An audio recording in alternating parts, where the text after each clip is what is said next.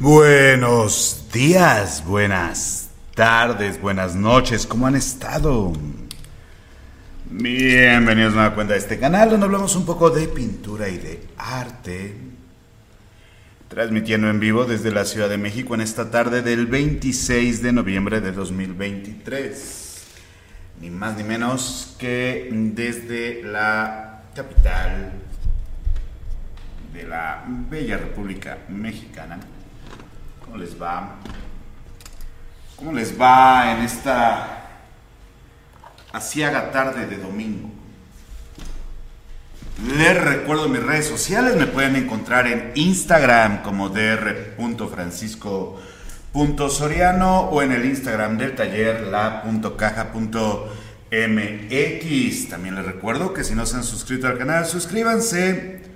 Cada like, cada cada eh, suscripción nos ayuda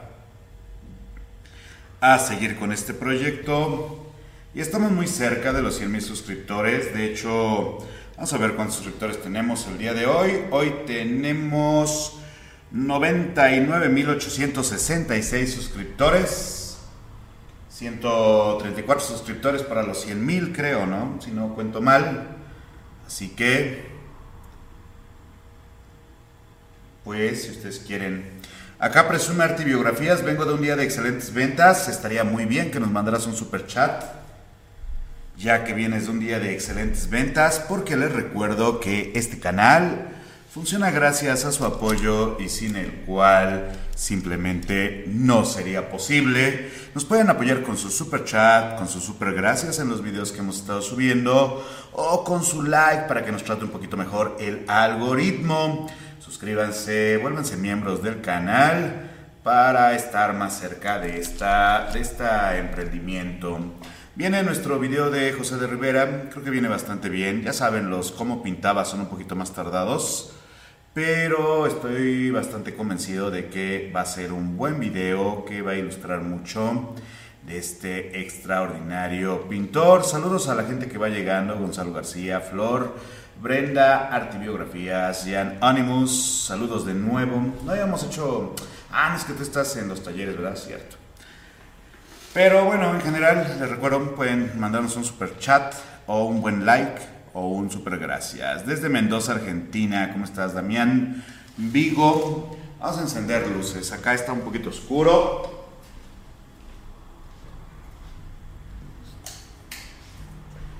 Y vamos a preparar carnaciones. Ay, güey.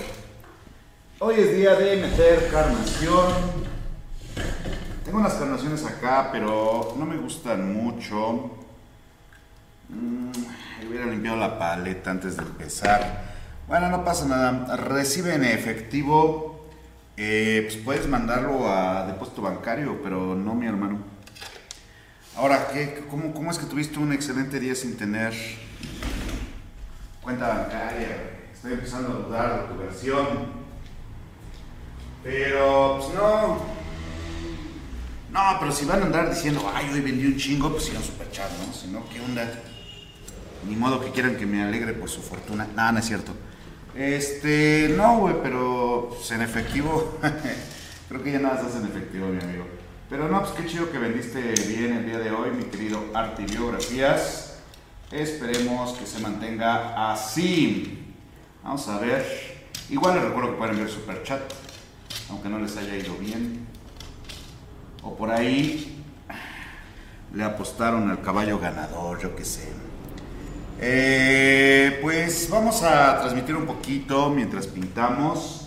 Ya saben que pueden enviar sus preguntas sobre pintura, sobre arte y si podemos contestar alguna cosa medianamente, medianamente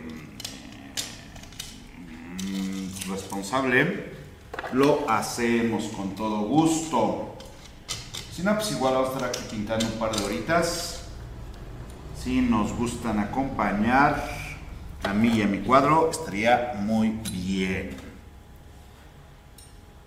Ya saben que estos directos son para platicar en lo que se produce un poquito. También les recuerdo que la mayoría de las pinturas que hacemos en estos directos están a la venta y que estamos abiertos a comisiones de retratos, de pinturas y demás. Vamos a seguir trabajando con esta pieza. Tenemos una base de siena tostada. Eh, colores para la carnación. Como es una piel muy clara, yo creo que nos va a servir una paleta con un amarillo un poquito más brillante. Eh, podríamos usar amarillo de cadmio, pero francamente a mí no me gusta mucho el amarillo de cadmio. Creo que prefiero un poquito de Steel de Grey. Steel de Grey, vermellón y blanco. Eh, vamos a ver. Steel de Grey. Vermellón y blanco.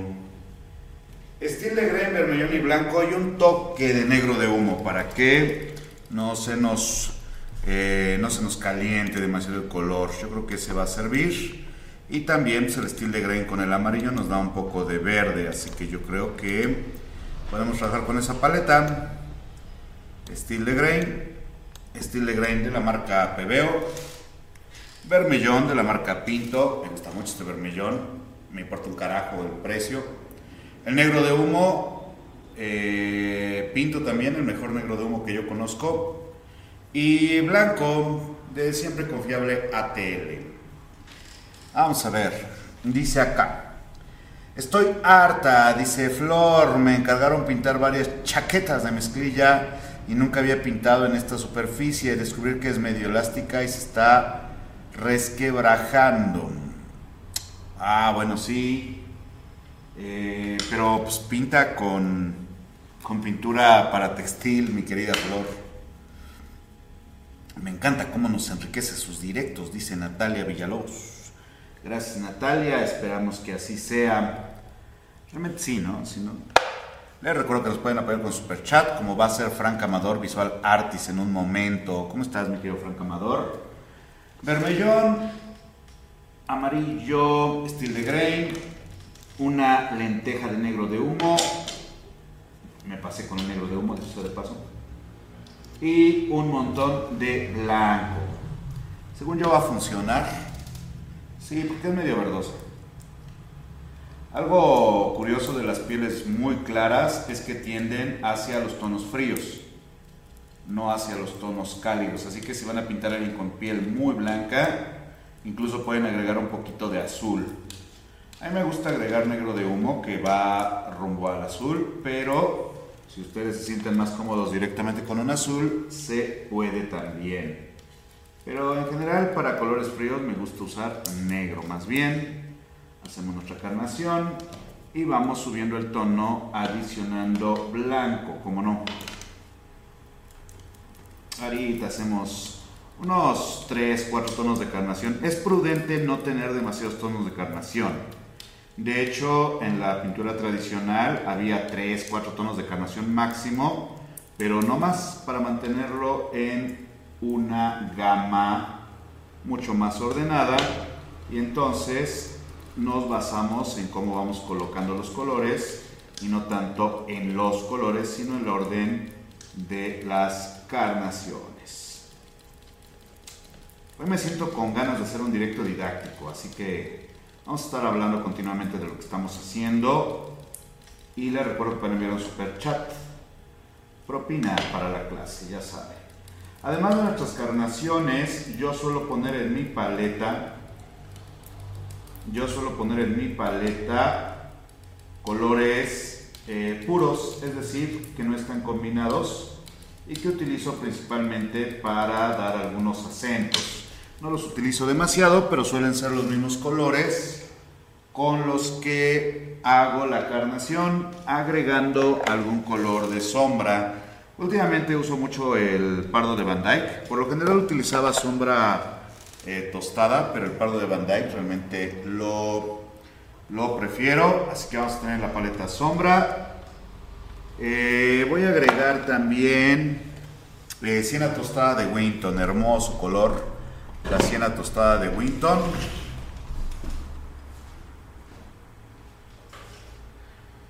Sombra, siena tostada de Winton. Como no queremos algo tan tradicional, no vamos a meter demasiadas tierras. Vermellón directamente. El amarillo preguntan ahí. El amarillo que uso es Steel de Grain. Es un tipo de amarillo. Originalmente era un color que se hacía con bayas secas.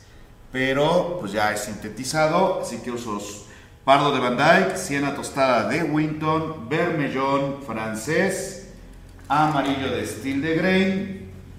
Y como color frío podríamos usar eh, azul. podríamos usar azul de cobalto pero yo voy a usar el mismo eh, negro de humo y adicionalmente un poco de blanco. En nuestra paleta, carnaciones hechas con vermellón steel de grey negro de humo y blanco, colores puros, pardo de Van Dyke, siena tostada, vermellón, amarillo steel de grey, negro de humo y blanco. Creo que, creo que puedo separar el vidrio, no lo sé, pero si puedo se los voy a enseñar. Aquí está no sé si se ve. Déjenme ver si se ve. Si no, nomás estoy haciendo aquí un, un desbarajuste brutal. Déjenme ver. Aquí está, miren. Aquí está nuestra paleta. Estos son residuales, no cuentan. Tonos de carnación. Tonos de carnación tirando hacia amarillo. Pardo de Van Dyke. Siena tostada. Vermellón. Steel de grain con un pelo de choripán que hace acá. Negro de humo y blanco. No vamos a agregar azul ni verde si necesitamos azul, agregamos blanco al negro. Si necesitamos verde, lo combinamos el negro de humo con el steel de grain y con eso es más que suficiente. Vamos a trabajar con barniceta, barniceta con un toque de liquid para que seque un poquito más rápido y con eh, solvente sin olor, solvente sin olor como, como solvente, evidentemente Y vamos a empezar por la cabeza, ya que hicimos el boceto general. Como verán es otro desnudo, desnudo con cabras de fondo, es parte de la misma serie. Y vamos a trabajar la cabeza de la hermosa Yaya, como no. Ponemos un poquito de barniceta, le agregamos, bueno ya lleva, ya lleva en la mezcla liquid.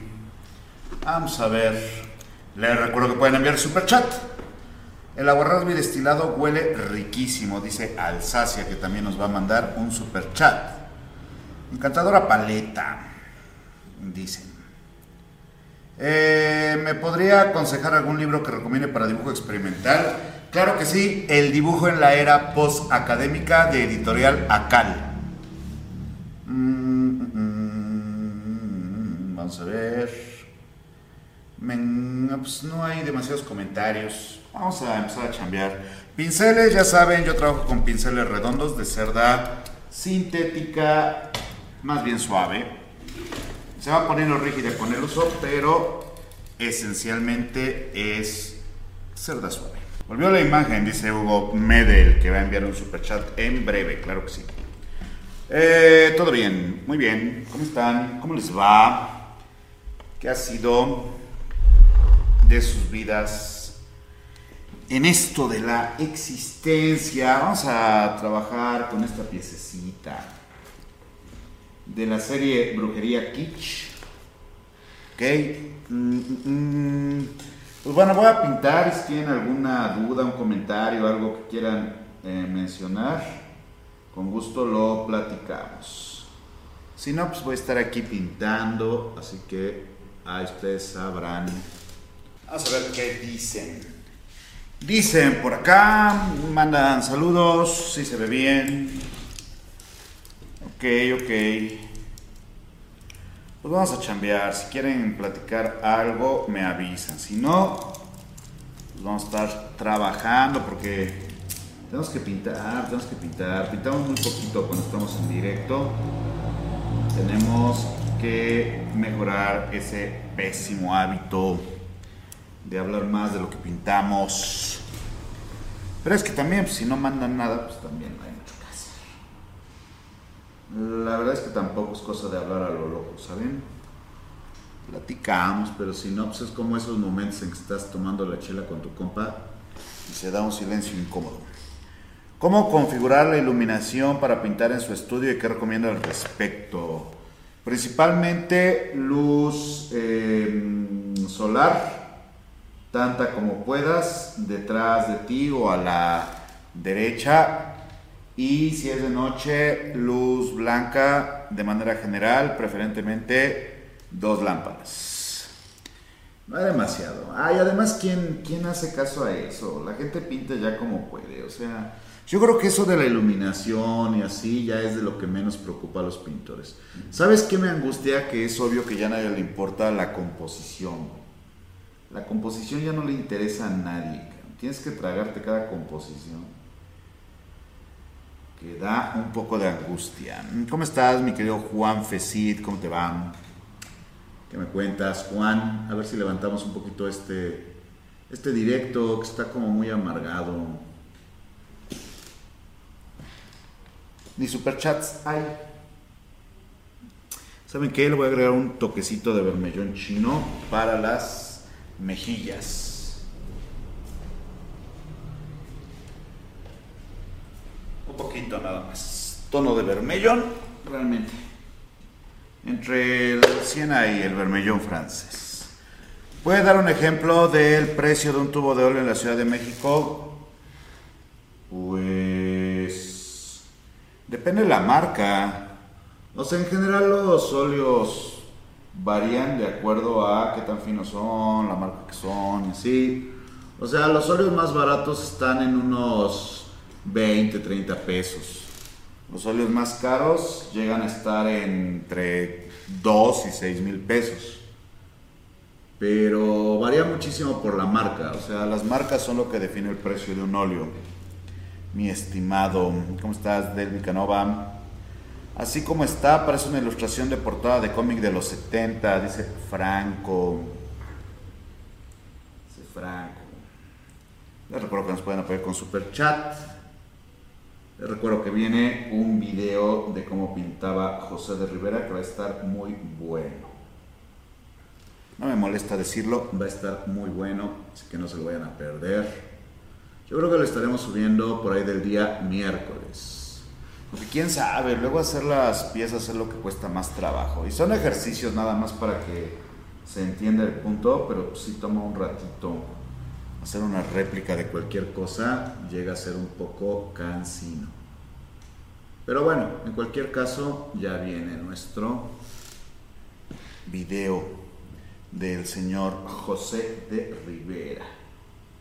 Tal vez uno de los mejores pintores de la historia, ¿cómo no? Vamos a ver qué dicen. Bueno, ya saben, vamos a estar acá. Si alguien manda una pregunta, tratamos de contestarla. Si no, simplemente vamos a estar pintando, platicando, nimiedades. Y como es domingo, la verdad es que hay que tomárselo con calma. Dicen por acá, en Arte Miranda los materiales son económicos, dice Pelotari. Ni idea dónde está Arte Miranda, pero pues aquí nos dice pelotaria que son económicos. Pero cualquier material es económico o tienen materiales económicos, porque hay una gran diferencia entre un material que está económico en un lugar y un material económico, mi hermano. O sea, a veces hay materiales económicos que son muy malos. Dice, para resaltar los colores fríos pongo base fría y al revés. Para los cálidos, acrílico con látex supongo, ocupo, lo disuelvo en cola y aceite de linaza. Ok, revolver acrílico con cualquier tipo de aceite es un terrible error. La pintura se va a romper, literalmente. En cola y aceite de linaza suena como una terrible combinación porque nada de eso se lleva. O sea, realmente si no se te ha quebrado una pintura es medio milagroso porque es una de las peores mezclas que he escuchado en la vida. Ahora, para resaltar los colores fríos no tiene que ver tanto como con la base, sino con qué color está al lado. En cualquier caso, un color frío resalta sobre una base cálida y viceversa, porque resalta por contraste. De otro modo se acentúa, pero no resalta. Pero esa mezcla, ten mucho cuidado porque suena horrible, ¿eh? O sea, francamente, no, no la recomiendo en lo absoluto. Suena como una pésima idea, mi estimado. Les recuerdo que pueden enviar superchat. Que este canal subsiste gracias a sus superchats. y que sin su super chat simplemente no podemos seguir con él. Así que si les gusta lo que hacemos acá, apóyennos. Y si quieren que el canal desaparezca, no nos apoyen. Y si quieren ver sus preguntas también, sin problemas, y podemos contestarlas con todo gusto. Vamos a seguir pintando en lo que mandan más preguntitas en este domingo, en este domingo de, de noviembre, a punto de terminar el año. Ya va a ser mi cumpleaños, ya va a ser mi cumpleaños, ya checaron mi wishlist de Amazon o todavía no. Realmente lo único que quiero es una compu nueva. Si alguien no la quiere donar, estaría muy bien. Si no, pues tampoco pasa nada, no me agüito. Eh, me gusta mucho esa composición. ¿Qué referencia está usando para las cabras? Diferentes fotos de cabras. O sea, realmente junté muchas fotos de cabras. Hice un photoshopazo y medio las acomodé. Porque tenía como una idea muy clara de cómo quería mis cabras y no las encontré. Así que dije, ah, ya. Vamos a acudir al buen Photoshop para hacer nuestra composición de cabras. Total. Entonces agarré, creo que tres fotos de cabras distintas y ya hice una composición. Mi estimado Juan Fesit. Y si subasta por YouTube tus réplicas como el de coronel que tienes ahí, güey, ese no es una réplica, es un coronel de a de veras. En cualquier caso, eh, no sale. A ver, si no dan superchat, ¿crees que van a dar una puja mínima por una pieza? Y además, ¿cuánto, güey? O sea, es una idea, pero francamente no hay apoyo económico casi nunca.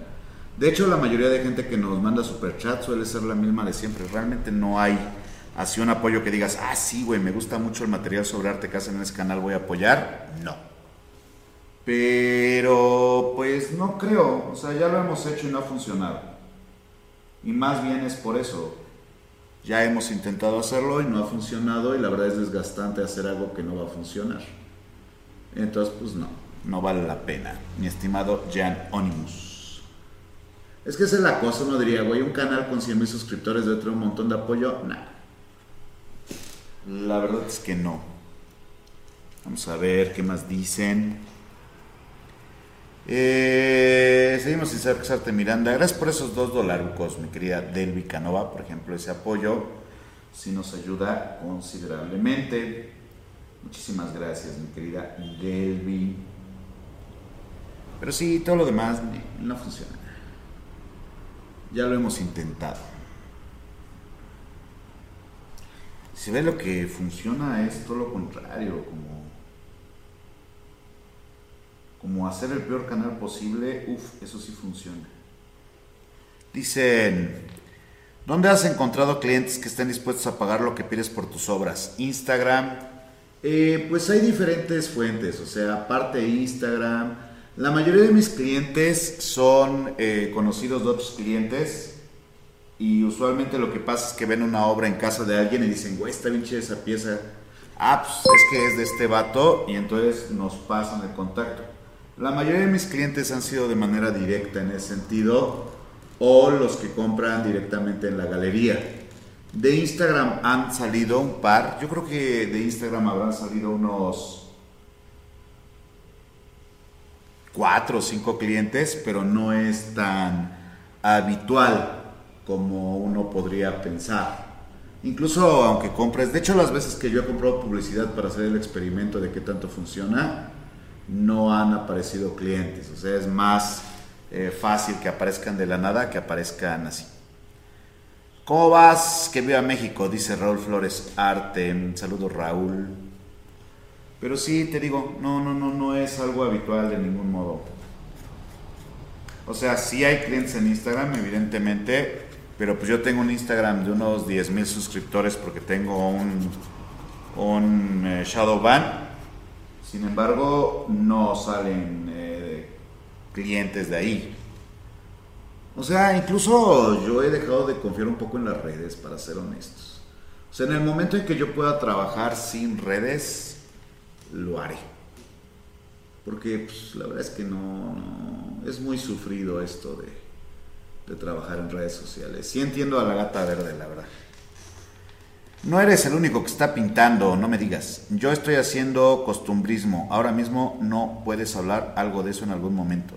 Del costumbrismo, sí, ¿cómo no? Pues igual no ahorita, pero podemos armar algo de eso. Yo creo que el costumbrismo tiene su chiste, ¿sabes? O sea, hay, una, hay un rastro de inocencia en el costumbrismo que es muy agradable para, para los clientes potenciales. Como un tipo de pintura que tampoco es tan ambiciosa pero que al mismo tiempo remonta a los viejos tiempos, ¿no? A una era más sencilla. Pero si quieres luego armamos una conversación sobre costumbrismo. Esencialmente el costumbrismo tiene muy mala prensa porque se le relacionaba con un tipo de pintura menor. Pero pues también creo que tiene algunas cosas chidas. Pues mucha de la obra, por ejemplo, de Bouguereau es costumbrista. Y no ves a la gente diciendo, uy, eso no es arte, ¿no? bueno, igual y sí, pero no a la que suele decir que eso no es arte. Les recuerdo que pueden apoyarnos con su super chat para mantener este canal. Si quiere dinero, ábrase el OnlyFans, dice anti-hater, sin hacer ningún tipo de honor a su nick. Porque es un comentario bastante, bastante, bastante hater, güey. Y por otro lado, la neta, tampoco es tan sencillo. Así que si no sabes nada de ganar dinero con redes, francamente te invito a que te calles, mi querido anti-hater. Dice... Em, siempre me dice querida y es varón heterosexual, dice Delvi Canova. Es que suena muy, muy femenino tu, tu nick, mi querido Delvi Canova. ¿Ves? Incluso suena raro. Mi querida Delvi Canova suena muchísimo mejor. Pero va, me voy a acordar. La verdad es que ni me acordaba, mi amigo. Pero voy a tratar de acordarme, ¿cómo no? ¿Qué más dicen? Eh, vamos a ver qué más dicen por acá. ¿Qué más dicen por aquí? O incluso tenemos pocos moderadores. ¿Qué, fecha especial es hoy? ¿Es día de acción de gracias o algo? ¿O, solo tenemos poca gente? Mm, mm, mm, a seguir trabajando por acá. Mm, bueno, no hay comentarios, así que vamos a seguir trabajando sin hablar demasiado. Ya saben que si tienen preguntas sobre pintura, sobre arte y podemos contribuir a su respuesta, con mucho gusto pueden enviarlas. ¿Qué hacen los moderadores? Ni idea.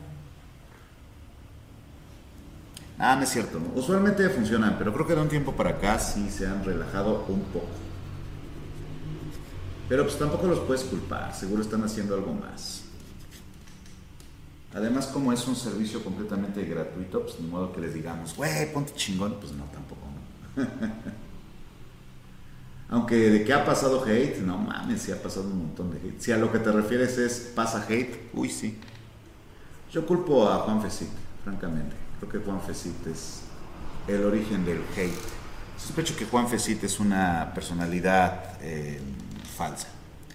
El costumbrismo busca representar la realidad de manera fiel, por lo que los temas suelen ser escenas de la vida diaria, como paisajes urbanos, etc. ¿Crees que contribuyó esto Juan Rulfo o León Tolstoy? No, no, no, la obra de, ni la de Rulfo ni la de Tolstoy es costumbrista. No, la, obra de sobre todo la de Rulfo, es medio épica. O sea, parece costumbrista porque no se desarrolla en los fiordos noruegos, pero la obra de, de, Rolfo es una épica mexicana. O sea, no, no, no, no, no es costumbrista. De hecho, hay un concepto que es el realismo, pero el realismo no es costumbrista. O sea, cuando, cuando, ¿cómo se llama el vato de, de Crimen y Castigo, Raskalnikov, Raskolnikov, ah, no me acuerdo, mata a esas señoras, no es porque pase siempre, es, es una metáfora de algo, pero no, no es, o sea, el costumbrismo no es realismo, puede partir de la misma premisa, pero no funciona igual. Dice, solo preguntaba porque no sé qué hacen o para qué sirve ser moderador literalmente. Eh, el costumbrismo no es necesariamente naif. No, pero ha degenerado hacia el naif, evidentemente. Dice, ¿los tamaños de lienzo son comprados al tamaño o los fabricas? Eh, o sea, compro las tiras ya hechas, güey. No, no hago yo las tiras, pero compro las tiras de la medida que las quiero y monto la tela yo. No sé si te refieras a eso. Pero en cualquier caso, no, no los compro ya hechos, pues. Es muy caro, la verdad. O sea, montando tus propios lienzos te puedes ahorrar en pesos mexicanos unos mil pesos o más. Por ejemplo, un soporte de este tamaño, este es unos 50, 20, saldría en unos dos mil pesos. Y así construido me sale en unos 600 pesos. Soy hater infiltrado para dejar pasar los comentarios de otros haters, que soy yo mismo. Eh, dice, ¿cuál es la superficie en la que más le gusta trabajar? Pues tengo una tabla de cocina donde me gusta preparar comida, creo que es la que prefiero. Básicamente podemos borrar comentarios ofensivos, bloquear usuarios y etcétera, dice Juan Fesit. Los artistas costumbristas suelen prestar especial atención al detalle y a la precisión en la representación de los objetos. ¿Crees que es posible que este sea hiperrealismo? Es que te digo que no es lo mismo. O sea, el hiperrealismo, o sea, el costumbrismo degeneró en un punto entre el siglo XIX y el XX. Y entonces empezó a considerar costumbrismo una representación de cierto estilo particular, que no estaba tan ligada a la realidad, sino más bien que idealizaba algunas situaciones sociales. Y entonces empezó a adoptarse el término costumbrismo hacia eso, que no era como había empezado, pero es como había terminado de algún modo. Pero el hiperrealismo, mmm, no sé, es que el hiperrealismo es hiperrealismo. O sea, puede haber hiperrealismo costumbrista, pero puede haber hiperrealismo no costumbrista. Les recuerdo que pueden apoyarnos con su super chat y que sin su super chat este canal simplemente no sería posible. Eh, dice acá, estoy viendo en la universidad simbolismo, índice e icono. ¿Algún texto que recomiendes para integrar a mis bases de pinturas? Es más interesante la pintura con sus códigos. Eh, Pierce, eh, básicamente Pierce. Y, pues por ahí, realmente el tema es un poquito más complicado, pero también te puede leer a Lizarazo Arias, ¿cómo no? A símbolo, icono, índice, Pierce, a Eco, claro que sí, Eco. Ah, hay un libro muy interesante que se llama El Sistema Secreto de la Pintura o algo así, la neta no me acuerdo, de un tal Goodman. Búscalo también. Eh, dice, llego muy tarde para el live, depende si manda super chat, mi querido Cristóbal. Saludos desde el ser de Chile, el sur supongo. Quiero ser moderador para banear a Juan Fesit, dice Flor. Hoy me siento, hoy me siento en ánimos de hacer que Flor sea moderador o moderadora, ya no sé. Vamos a ver. ahí está, moderador estándar. Ahí tienes, Flor. A diferencia de otros movimientos artísticos, ¿estás, estás copiando de Wikipedia, mi hermano? Eh, el costumbrismo evita idealizar o embellecer. No mames, es completamente falso. Eh, la realidad, puedes mencionar algunos artistas contemporáneos que iniciaron por ahí, o sea, es que el costumbrismo, para empezar, güey, y estoy seguro que estás leyendo un texto, busca en qué año se define. O sea, hay bodegones barrocos, pero degeneran en costumbrismo, pero no son costumbristas esencialmente. Somos 75 usuarios y solo 27 han dejado su like. De igual manera pueden apoyar el canal con la suscripción o pueden mandar un super chat. Les recuerdo que estamos a escasos 130 suscriptores de los 100 mil. ¿El arte, ¿El arte figurativo chino le está quitando dominio al europeo? No. Eh, gracias, mi querido, mi querido Kevin Vargas, que nos manda 3000 CRC. Muchas gracias. No puede ser, es el día más feliz de mi vida, dice Flor. Juan Fesit, bienvenida. Sí, así es esto. Ahora va a estar padre porque no sabe bien que es un moderador. A ver, a ver qué hace. No me acuerdo quién puso una vez de moderador que bichi bloqueaba gente a lo loco, ¿se acuerdan? Estuvo divertido. Vamos a ver qué hacemos por acá. Estaba pensando ponerle un montón de material a esta pieza, pero nada, vamos a hacerlo como de costumbre. Ya luego habrá tiempo. Ya cuando no tengamos que ganar dinero con tanta premura, ya usaremos técnicas un poquito más más clasiconas. Pero mientras, vamos a hacerlo poco a poco. Me voy a bloquear al de los superchats, dice Flor. ¿Se puede bloquear uno mismo como moderador? Eh, ¿Dónde compra sus lienzos? Los hago yo. Eh, me late que pintores Picasso, Rivera tuvieron su primera etapa temprana costumbrista.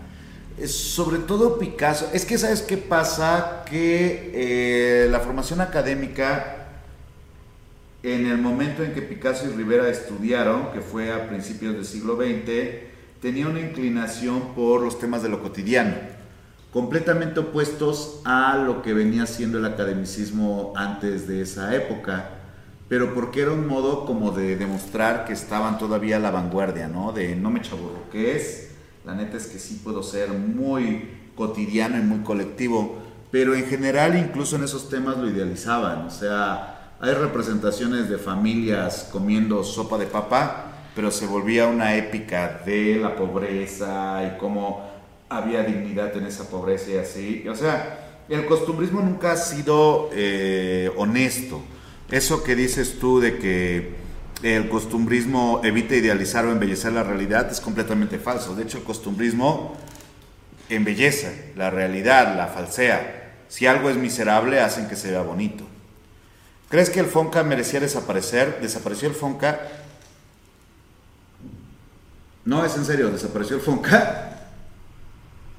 Porque si desapareció el Fonca, la neta no sabía, no sé si lo merecía, creo que era un poco inútil y creo que estructuró algunas de las generaciones de artistas más elitistas, pomposos, pretenciosos y naif que ha producido el arte mexicano pero no sé si merecía desaparecer. Yo creo que merecía una renovación, porque la neta era un lugar bastante parcial, pero así como desaparecer, pues no, no estoy tan seguro, pero no estoy al corriente de que eso haya sucedido. Ahora, si tú me dices que sucedió, eh, lo buscamos, pero la neta no sabía que el Fonca había desaparecido. Aunque, mira, eh, yo francamente los proyectos de Fonca que llegué a ver eran bastante me. El que va a desaparecer es el Ministerio de Cultura argentino y el Banco Central también, ¿no? Creo yo. Pregúntenle a. Mm, ¿Cómo se llama este carnal? A, a Matías Vivot. Ese vato es muy optimista, así que pues ahí pregúntenle a el Matías Oigan, ¿y qué va a hacer la gente que no tiene dólares? Pregunta honesta, no, no lo digo por chingar. Es que leí como cómo es el plan ese y, o sea, no sé, no, no me hace lógica, pero yo creo que es porque no, no sé del caso, pero, pero, como muy extremo, no sé, argentinos, la neta que les vaya bien, a mí sí me, me da un poquito de angustia, pero pues si ustedes dicen que es lo que tiene que ser, pues ustedes sabrán, mis amigos. Desde aquí, lo mejor para ustedes. Eh, ¿Tú crees que una obra que no tenga argumento fuerte como el costumbrismo, es que el costumbrismo no tiene argumento fuerte, mi hermano? Ah, ¿te refieres a eso? ¿Puede tener preponderancia en este momento? Sí. Sí, ahorita no es, ahorita no es el momento de la obra fuerte. O sea, ahorita es el momento de la banalidad. Y en ese aspecto, sí, claro que puede. No, no, no hay. Eh, no sé si a nivel mundial, pero al menos en México, no hay demasiado interés en obras más o menos complejas. No hay el público que, que lo puede ver. O sea, no hay un criterio que permite diferenciar una obra compleja de una obra kitsch. Y en ese aspecto puede tener preponderancia, claro, pero no es buena noticia. Pero de que puede, puede. O sea, tú puedes hacer la pintura más banal del mundo y armarla. Porque es ese momento. Es el momento del caos, de, de, la vanidad, de la soberbia, de las vacas, del mal gusto, de las cabras, espero. O sea, no, no creo que sea el momento comercial de la obra compleja, sino de la banalidad, lo cual no quiere decir que no se deba de hacer obra compleja, pero creo que no hay un criterio para valorarla positivamente. Entonces sobre eso, pues sí, estoy bastante seguro de que puede, de que puede armarla. Te digo, no me parece una buena noticia, pero evidentemente puede desarrollarse y procrear en el mundo la pintura con poco argumento. El Fonca cambió de nombre nada más, pues como el Fondem, ¿no? Que dicen que desapareció, pero la neta ahí sigue. Es que ya saben, en, en el momento de los ánimos álgidos, nomás cambian nombre, mueven encargados, pero ya todo mundo, no, güey, ¿cómo nos puedes dejar sin Fonca para que lo usaban, hijos de la chingada? Pero bueno. Eh, dice, buenas noches, mi querido, querida, querida Katy Arilla. Saludos a todos desde España, dice Katy, que nos va a mandar un super chat en euros con toda probabilidad. Les recuerdo que nos pueden mandar super chat y que sin su apoyo este canal simplemente no sería posible. Más cabras. Y hombre, lo que necesita el mundo, más cabras, más pintura de cabras. Pintura patrocinada por ¿qué era lo que nos patrocinaba? ¿Se acuerdan? Che, sindicato de la Sindicato Caprino de México, ¿no? Sí, eso era. Ah, vamos a ver qué más dicen por acá. Y yo creo que estamos en un punto de cierta resignación depresiva. A chingados. A ver, a ver, a ver. Por acá, por acá, por acá. Esto se oscurece. Ajá, ah, ya. Dice, ¿por qué es recurrente entre los pintores poner una capa inicial aguada de color como la que tienes para entonar la pieza? Es algo tradicional, o sea, las imprimaturas de óxido de hierro son tradicionales, se utilizan para entonar, para dar una tonalidad general, para facilitar el trabajo de carnaciones y demás. Pero es una elección, o sea, yo la puse ahorita porque como trabajé de un modo distinto a como suelo trabajar, me servía, pero al final es una elección o no. Hay algunos pintores que prefieren trabajar con el fondo blanco, otros que prefieren trabajar con el fondo gris y otros que prefieren trabajar con la imprimación de óxido de hierro. Mi estimade Murderdam. ¿Crees que hay una figura a la altura de Toledo hoy en día? No. Esas preguntas están buenas porque las puedes contestar de un tirón y no desarrollar. Pero no, no hay. No hay alguien del nivel de Toledo, del nivel... O sea, no hay ni un Cuevas, calcula. Y Cuevas era como el más fácil de alcanzar y ni eso tenemos. Pero no, no, no, no hay... No hay nadie de ese nivel ahorita.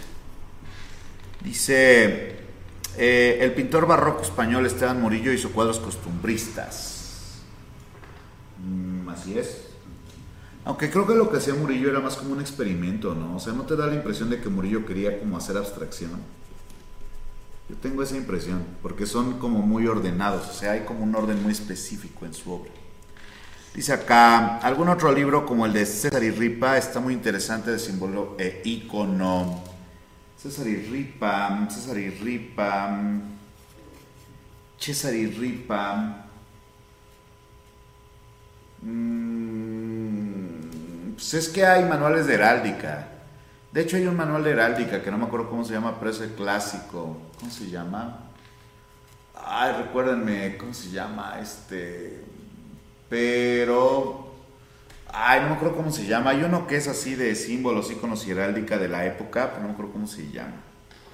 Pero, pues te digo, ese estilo de texto es muy de la época. Si quieres algo un poquito más contemporáneo, puedes leerte los libros de el señor Avi Warburg, que estudia la iconología desde la contemporaneidad, pero con un toque orientado hacia el análisis historiográfico, iconológico en retrospectiva. O sea, la diferencia radica en que el manual de César y Ripa es un manual de uso y la iconología de Avi Warburg es para averiguar temas representados, o sea, va en sentido inverso. Pero si te gustó el de Ripa, te va a gustar el de Abby Warburg, chécalo. Iconología de Abby Warburg o la, eh, ¿cómo se llama? Eh, el renacimiento del paganismo del señor Warburg, hermoso, hermoso texto que todo mundo debería de leer.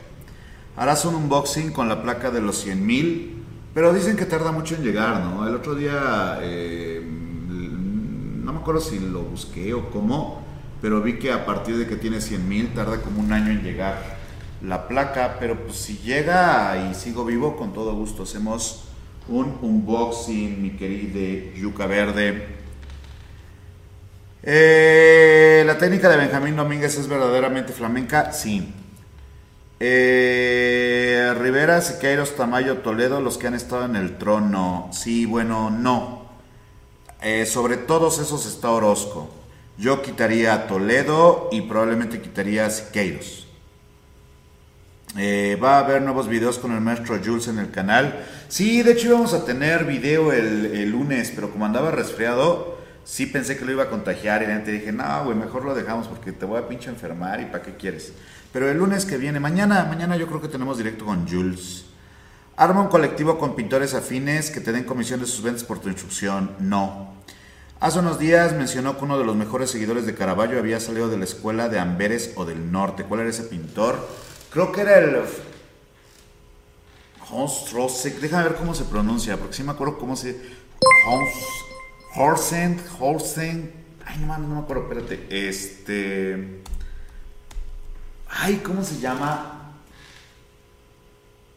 Von Rosten, ¿cómo se llama ese vato? Y, me acuerdo de su obra, pero no me acuerdo de, no me acuerdo de cómo se ve. A ver, déjame ver. Eh, Caraballismo del Norte. Caraballismo del Norte. Gracias por el superchat, mi querida Katy Arilla, que nos manda dos euros, ¿cómo no? Caraballo del Norte. ¿Cómo se llamaba ese vato? ¿Se acuerdan? Ah,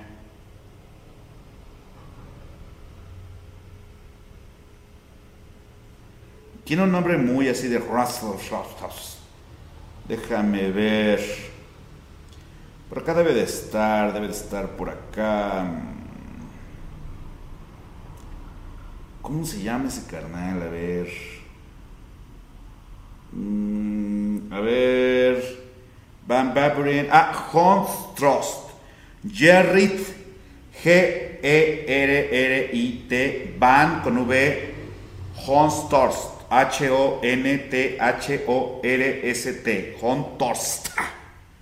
Está padre ese vato.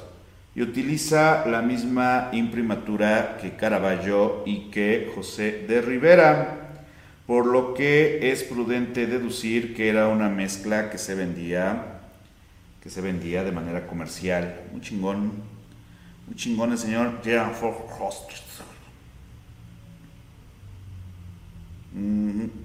Host. Y aquí está.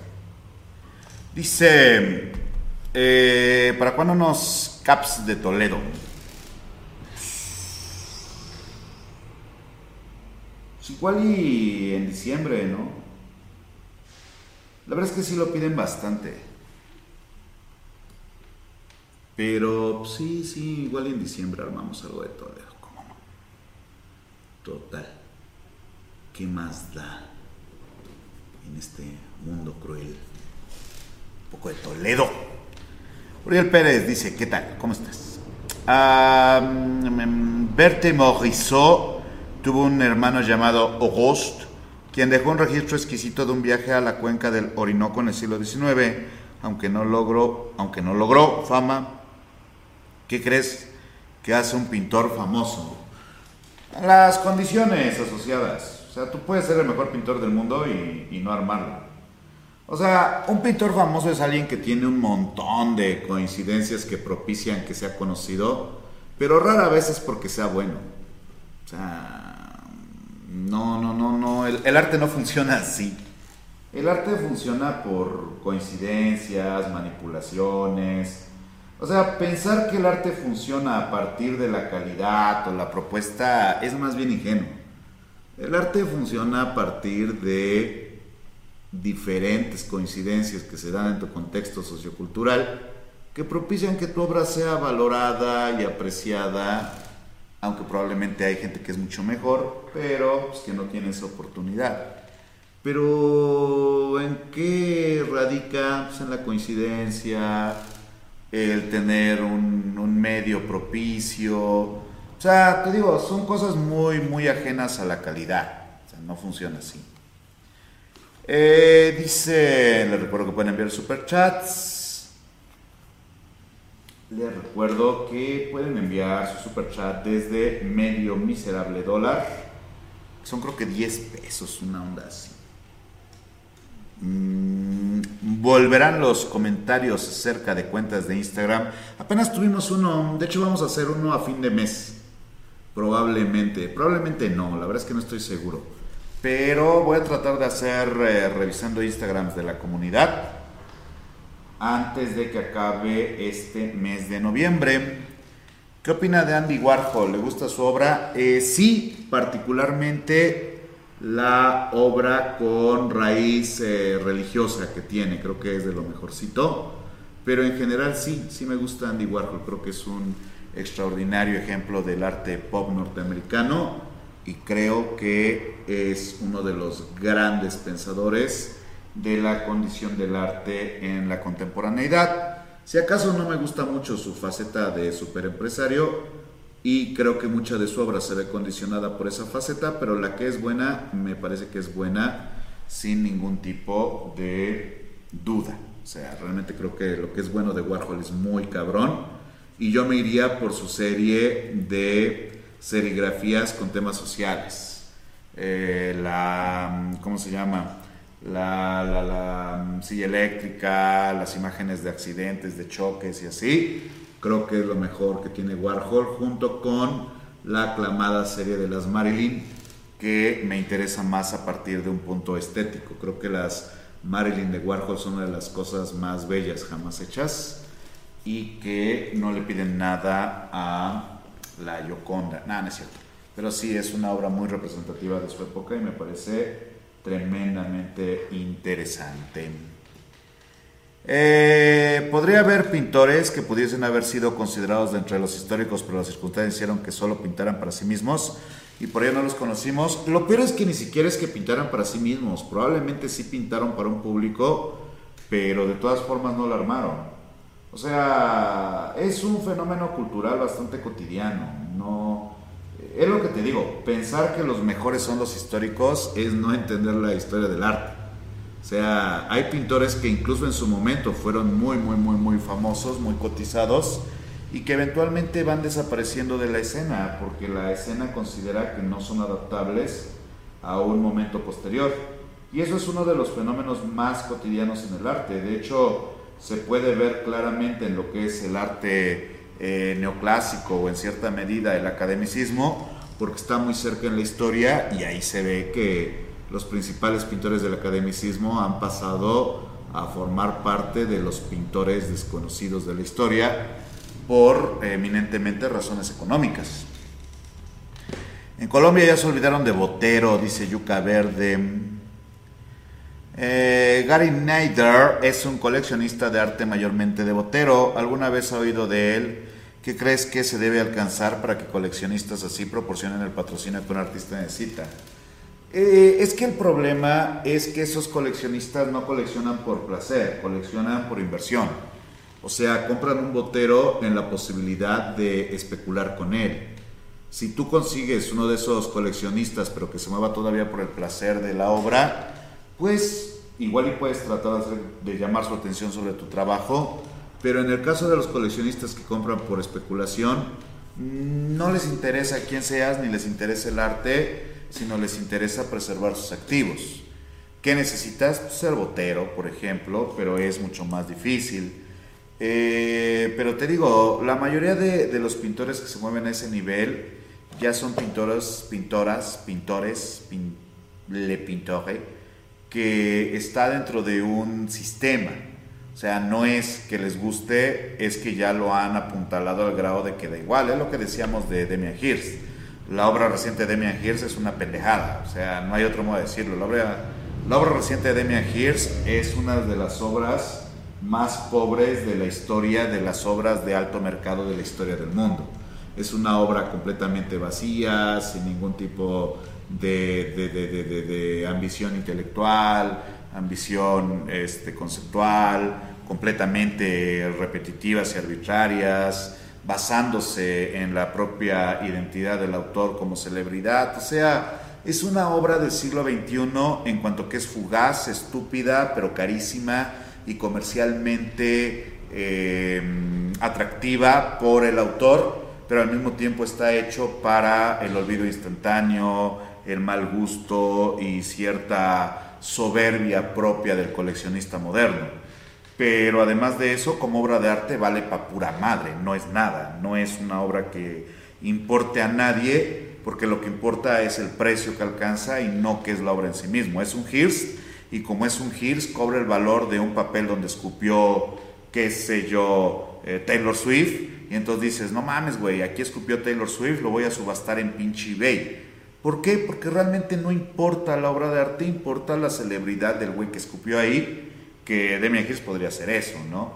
Y entonces, ¿qué es lo que pasa? Pues que a nadie le importa una mierda. No es una obra que se vaya a exponer, no es una obra que vaya a atraer a las multitudes, si las atraes para subir su estado en Instagram diciendo, ve, fui a tomarme una selfie con pinche Yayoi Kusama o lo que sea, pero realmente no les interesa un carajo la obra en sí misma. Simplemente es lo que hay de moda y como está de moda, no mames, güey, ¿ya escuchaste la nueva canción de este pendejo? Así es, güey. Entonces, ¿qué es lo que pasa? Que ese es el gran mercado. El gran mercado no se mueve ni por amor al arte, ni por respeto cultural, ni por trascendencia cultural, ni siquiera por el valor más pinche corriente de la pintura que es la técnica, ni de eso se trata. Eh, muy buena respuesta sobre Warhol, dice Leal, muchas gracias. Les recuerdo que pueden enviar su super chat para apoyar este canal y que sin su super chat este proyecto simplemente no sería posible. Muchas gracias por los libros. ¿Cuáles libros? Fue una exposición de pintura que mezclaba filosofía, Santo Tomás de Aquino, que tiene que ver en este ámbito de la pintura. Santo Tomás es uno de los grandes teóricos de la estética de la pintura porque es el primero que se dedica sus reflexiones en dividir artes nobles, artes vulgares, propiedades. O sea, es uno de los que construyen el sistema de la estética moderna en el sentido que dice, güey, tenemos que definir qué chingados es la pintura para poder estudiarla mejor, porque no podemos dejar todo en el mismo nivel. Y a partir de eso hace como genealogías, categorizaciones y demás. Y por eso es que es tan relevante para el pensamiento de la estética. ¿Qué opina de Vasily Kandinsky? Estoy a favor.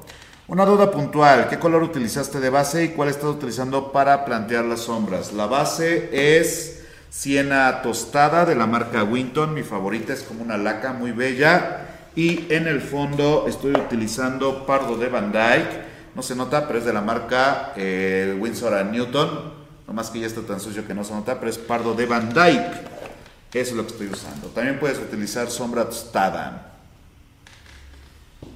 Ay, ¿qué hora es, gente? 5.40. Ah, Va a estar aquí una hora 20 minutos antes de irnos. ¿Cómo la ven? ¿Cómo la ven? Vamos a estar chambeando un ratito más.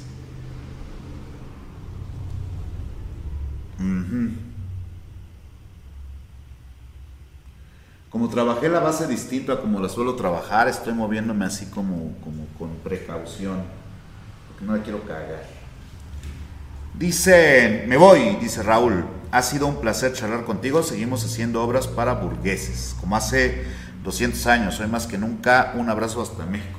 Ni siquiera creo que sea para burgueses. Creo que es para pinche gente adinerada, pero ni burgueses son, güey. O sea, por ahí ni. ni mm, no sé, güey. Sí, pero sí, sí, al final, pues ah, cuestión de sobrevivir y mercado. Ya, mejores tiempos vendrán, mi hermano, mejores tiempos vendrán. Dice, ¿qué miembros del grupo Young British Artists te parecen artistas interesantes? Eh, hijo, güey. O sea, evidentemente Jenny Saville, ¿sabes qué creo que pasa? Digo, mm, obviamente va a sonar muy soberbio y así, pero pues, no creo que le importe un carajo a Young British Artists. Pero yo creo que el pedo de John British Artist es que funcionó lo que funcionó y cuando empezó a decaer, empezó a decaer colectivamente también, güey. Y entonces, en general, creo que John British Artist es muy interesante. Hace unos 15 años, 20 años, 10 años, pero creo que actualmente habría que ver puntualmente a cada uno, pero yo veo un genuino debilitamiento de John British Artis, ¿eh? No, no, no, no creo que se pueda hablar de, oh, sí, este vato mantuvo su carrera indemne. Creo que John British Artis, como se asoció al boom inglés de las artes visuales, se agotó súper rápido. En una década, pero rápido. Entonces te digo, ¿cuál? Pues es que en, el comienzo la mayoría eran muy impresionantes. Ahorita yo siento que son como pinches sombras de lo que solían ser, güey. No sé, no sé. Te digo, habría que ver artista por artista, pero que se me ocurra así, ah, este vato es bien verga, no. No, no, no, no, no, no, no tengo, no tengo así un, no, se me ocurra. Eh, dicen que el domingo no se trabaja. Sí, bueno. Pero bueno, aquí. Les recuerdo que pueden enviar super chat que pueden enviar sus super gracias, su apoyo, su suscripción al canal. Si no se han suscrito, suscríbanse. Estamos cerca de los 100 suscriptores y también se pueden volver miembros de este espacio para no perderse nuestros próximos videos. Nuestro próximo video es el dedicado a cómo pintaba el señor José de Rivera, que estará online en la semana entrante. Así que si no se lo quieren perder, pues suscríbanse para recibir las notificaciones. Y así. Y si quieren menos un super chat, lo pueden hacer desde 10 miserables pesos. A ver qué más dicen. ¿Cuál es tu película favorita? Hoy por hoy probablemente es Casablanca. No digo que sea la mejor película del mundo, pero creo que es mi película favorita. Creo que Casablanca es mi película favorita en este momento. Creo. Vamos a ver qué más dicen. La técnica de paleta reducida se utiliza desde el bosquejo o cuando se empieza a dar color a la obra. Se puede utilizar desde el bosquejo. De hecho, tú puedes utilizar la paleta reducida para crear un tono cafezón que le tira mucho a la siena. Y lo puedes construir con tu vermellón, amarillo y negro. Pero por lo general se considera que al menos en la base se pueden utilizar tierras sin penalizaciones de algún modo, ¿no? Pero te digo, tú puedes hacer un tono muy parecido a la siena desde la paleta reducida. Dice acá, aquí festejando el primer mes de suscripción, dice Juan, Juanfra, que nos manda, ah, pues eso, un primer mes de suscripción. Un primer mes, no, un primer mes de suscripción que nos manda el señor Juanfra Fucheneco. Muchas gracias por estar suscrito al canal, mi querido Juanfra. Les recuerdo que pueden hacer como Juanfra y suscribirse a este canal, claro que sí. Eh, dice acá, a, a, mí los dibujos de Jenny Isabel me gustan mucho, sus dibujos son muy cabrones. Me gusta más que su pintura. A mí me gustaba su pintura hace unos años, actualmente ya no soy tan fan. Esa tendencia poperona que agarró, la verdad a mí, a mí, a mí en lo personal, siendo nada, no me gusta en lo absoluto, pero su pintura de hace un tiempo, no mames, estaba bien mamona. No mames, qué buena era Jenny Savila la chingada, la neta sí está bien verga su pintura. Pero bueno, pues es lo que hay. Eh, dice, ¿te identificas con Rick? ¿Cuál? ¿El de el del precio de la historia o cuál? Porque porque manejo una una tienda de subastas, evidentemente. En ese aspecto sí, güey. Sí, me gusta ir a cazar los productos más extraños para promocionarlos en mi tienda. Sí, si lo dices por eso, sí. Evidentemente me identifico con Rick. Casablanca, dice Jan Onimus, sin que yo sepa a qué se refiere. Les recuerdo pueden ver super chat y cuesta chingando mientras no pongan un tema sobre la mesa. Luego por eso la gente se asusta y se va. no, no es cierto. Solo lo digo para hacer tiempo en lo que mandan una pregunta, pero tampoco es la huevo, ya saben que no. Eh, es blanca? Dice Jan Onimus. Blanca. Blanca. Hoy tengo ganas de hacer pasta con camarones. ¿No se les antoja? Una pastita mar y tierra. Camarones en mariposa con un poquito de curry y del otro lado un buen filetito. Uf, con pimienta. Ah, sería muy agradable. Bueno, ya veremos. Ya veremos. Saben que me gusta mucho cocinar, no sé si lo sepan, pero una de las cosas que más me gusta en el mundo es cocinar. Ah, ah, Rick Bogart. Ah, claro, güey. Este, no, no, la verdad es que no. No, no, no, no en lo absoluto. No, güey, ojalá y no, ese cabrón es muy miserable. No, mames, no. No en lo absoluto, no. No. No, además, además, Bogart hace un papel muy pendejo, No, me gusta la película, pero no porque me identifique con alguien, solo me gusta. O sea, también me gusta mucho la casa que Jack construyó y no me identifico con Jack, ciertamente. No, solo me gusta. Es que esa es la cosa, a mí me gustan cosas con las que no siento una especial relación, pero me gusta por valores formales, ¿sabes? Más que porque diga, ah, sí, güey, evidentemente me identifico él. Oigan, qué bien está quedando esta carnación, ¿eh? Este soporte, estoy preparando, tal vez no debería de hacer eso, pero estoy preparando soportes con litargirio y sí es otro pedo, ¿eh? Sí es otro pedo, qué bonito. Qué bonito acabado. Bueno, en fin. Eh, ¿Viste la película de Napoleón? Todavía no la veo, todavía no la veo. Eh, la quiero ir a ver, pero tampoco tengo prisa, ¿sabes? O sea, me gustaría verla en pantalla grande por eso de las batallas épicas y la chingada pero si se me pasa y la tengo que ver en HBO, probablemente tampoco pase nada. Es que esa es la cosa, estoy en un punto en que quisiera ver algo como eso, pero si no la veo, ay, ¿cuánto va a tardar en llegar a HBO, no? Y entonces, pues, pues sí la quiero ver, pero así que digas prisa, prisa, prisa, no tengo. Dice acá, gracias por esos 10 dólares, mi queridísima Paola Pim, ¿cómo estás? Te mando un abrazo y un beso, mi querida Paola. Recuerden hacer como Paola, que nos manda 10 dólares para apoyar este canal. ¿Qué opina de Ricardo Selma, el artista plástico argentino?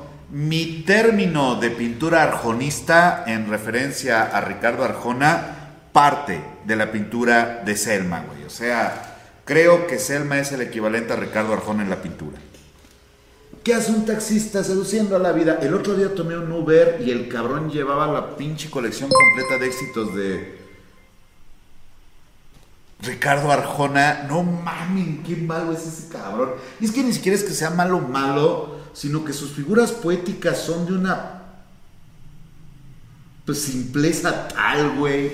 Y luego se, se sienten muy forzadas, así como, güey, ¿Qué entra acá? No, pues aquí entra bien la palabra tlacuache. Vamos a meterla a la verga, cabrón.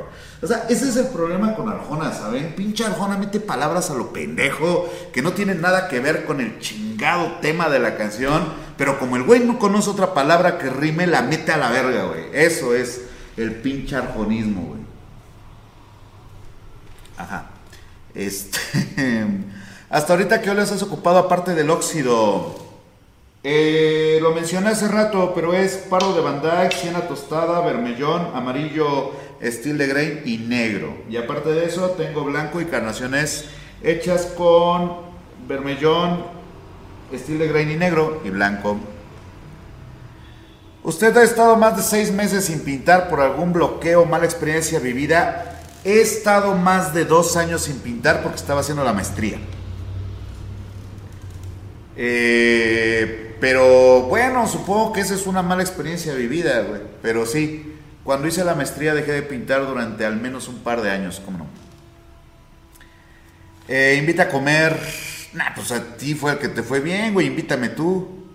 Este. Aún sigue tan ocupado el bar que era tu favorito y por la serie se empezó a ofrecer. Hoy fui. Hoy fui con mi compa el. No, no. Ayer fui con mi compa el Oscar. No, güey, si hoy. Hoy son las 5, debería de estar ahí. Ayer fui con mi compa el Oscar. Estaba fresón, pero sí estaba lleno. Pues es que como era sábado, pero literal, tomamos un par de chelas y nos abrimos porque no teníamos tiempo. Pero pues es que ya no es lo que era, la neta. ¿Sabes cuál me gusta? Porque la comida es muy rica. La bota. que luego iba el Daniel Lezama a comer ahí. Y de hecho hay un eh, plato que, que nombraron algo Lezama por Lezama, que era muy amigo del dueño de la botella. A veces me encuentran ahí, pero como está al otro pinche lado del centro, sí me da flojera ir. Muchas gracias por los 5 dólares, mi querido Giovanni. ¿Puedes explicar el litargirio aplicado? Literalmente, el litargirio, el litargirio es óxido de plomo, güey. Pero literalmente lo puedes espolvorear sobre tu imprimatura. Literalmente espolvorearlo, güey. Lo tiras en una. Eh, ¿Cómo se llama? Una coladera que no vayas a usar para algo que vayas a comer y lo espolvoreas sobre el imprimado de óleo. O lo puedes mezclar directamente a tu mezcla, valga la estupidez y lo esparces con una espátula y seca en chinga y absorbe rapidísimo. Y entonces lo que Doctor, buenas tardes. ¿Podría explicar el litargirio aplicado? Y entonces lo que estoy pintando ahorita mañana ya va a estar seco, porque lo vuelve un soporte secante. ¿Y cuál es su función? Que absorbe el aceite y inmoviliza el pigmento. Y mañana está seco, pero es plomo, así que aguas, porque sí es plomo. A mí me gusta Arjona y Sabina, güey. No, alguien banea a Delvi Canova, porfa, no mames. No mames.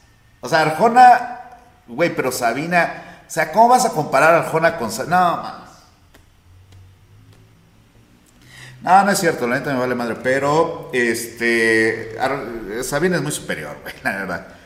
¿Recomienda algún pintor colombiano? Pues Botero, evidentemente. No, no es cierto, hay muy buenos pintores colombianos. Tengo un video de Colombia en la pintura, échale un ojito. ¿Qué aconseja para retomar la pintura? Retomar la pintura nomás. ¿Te gusta la barbacoa de borrego? Hace mucho no como barbacoa de borrego. Francamente, mucho que no como barbacoa de borrego. Muchas gracias por los 50 pesitos para las croquetas del choripán.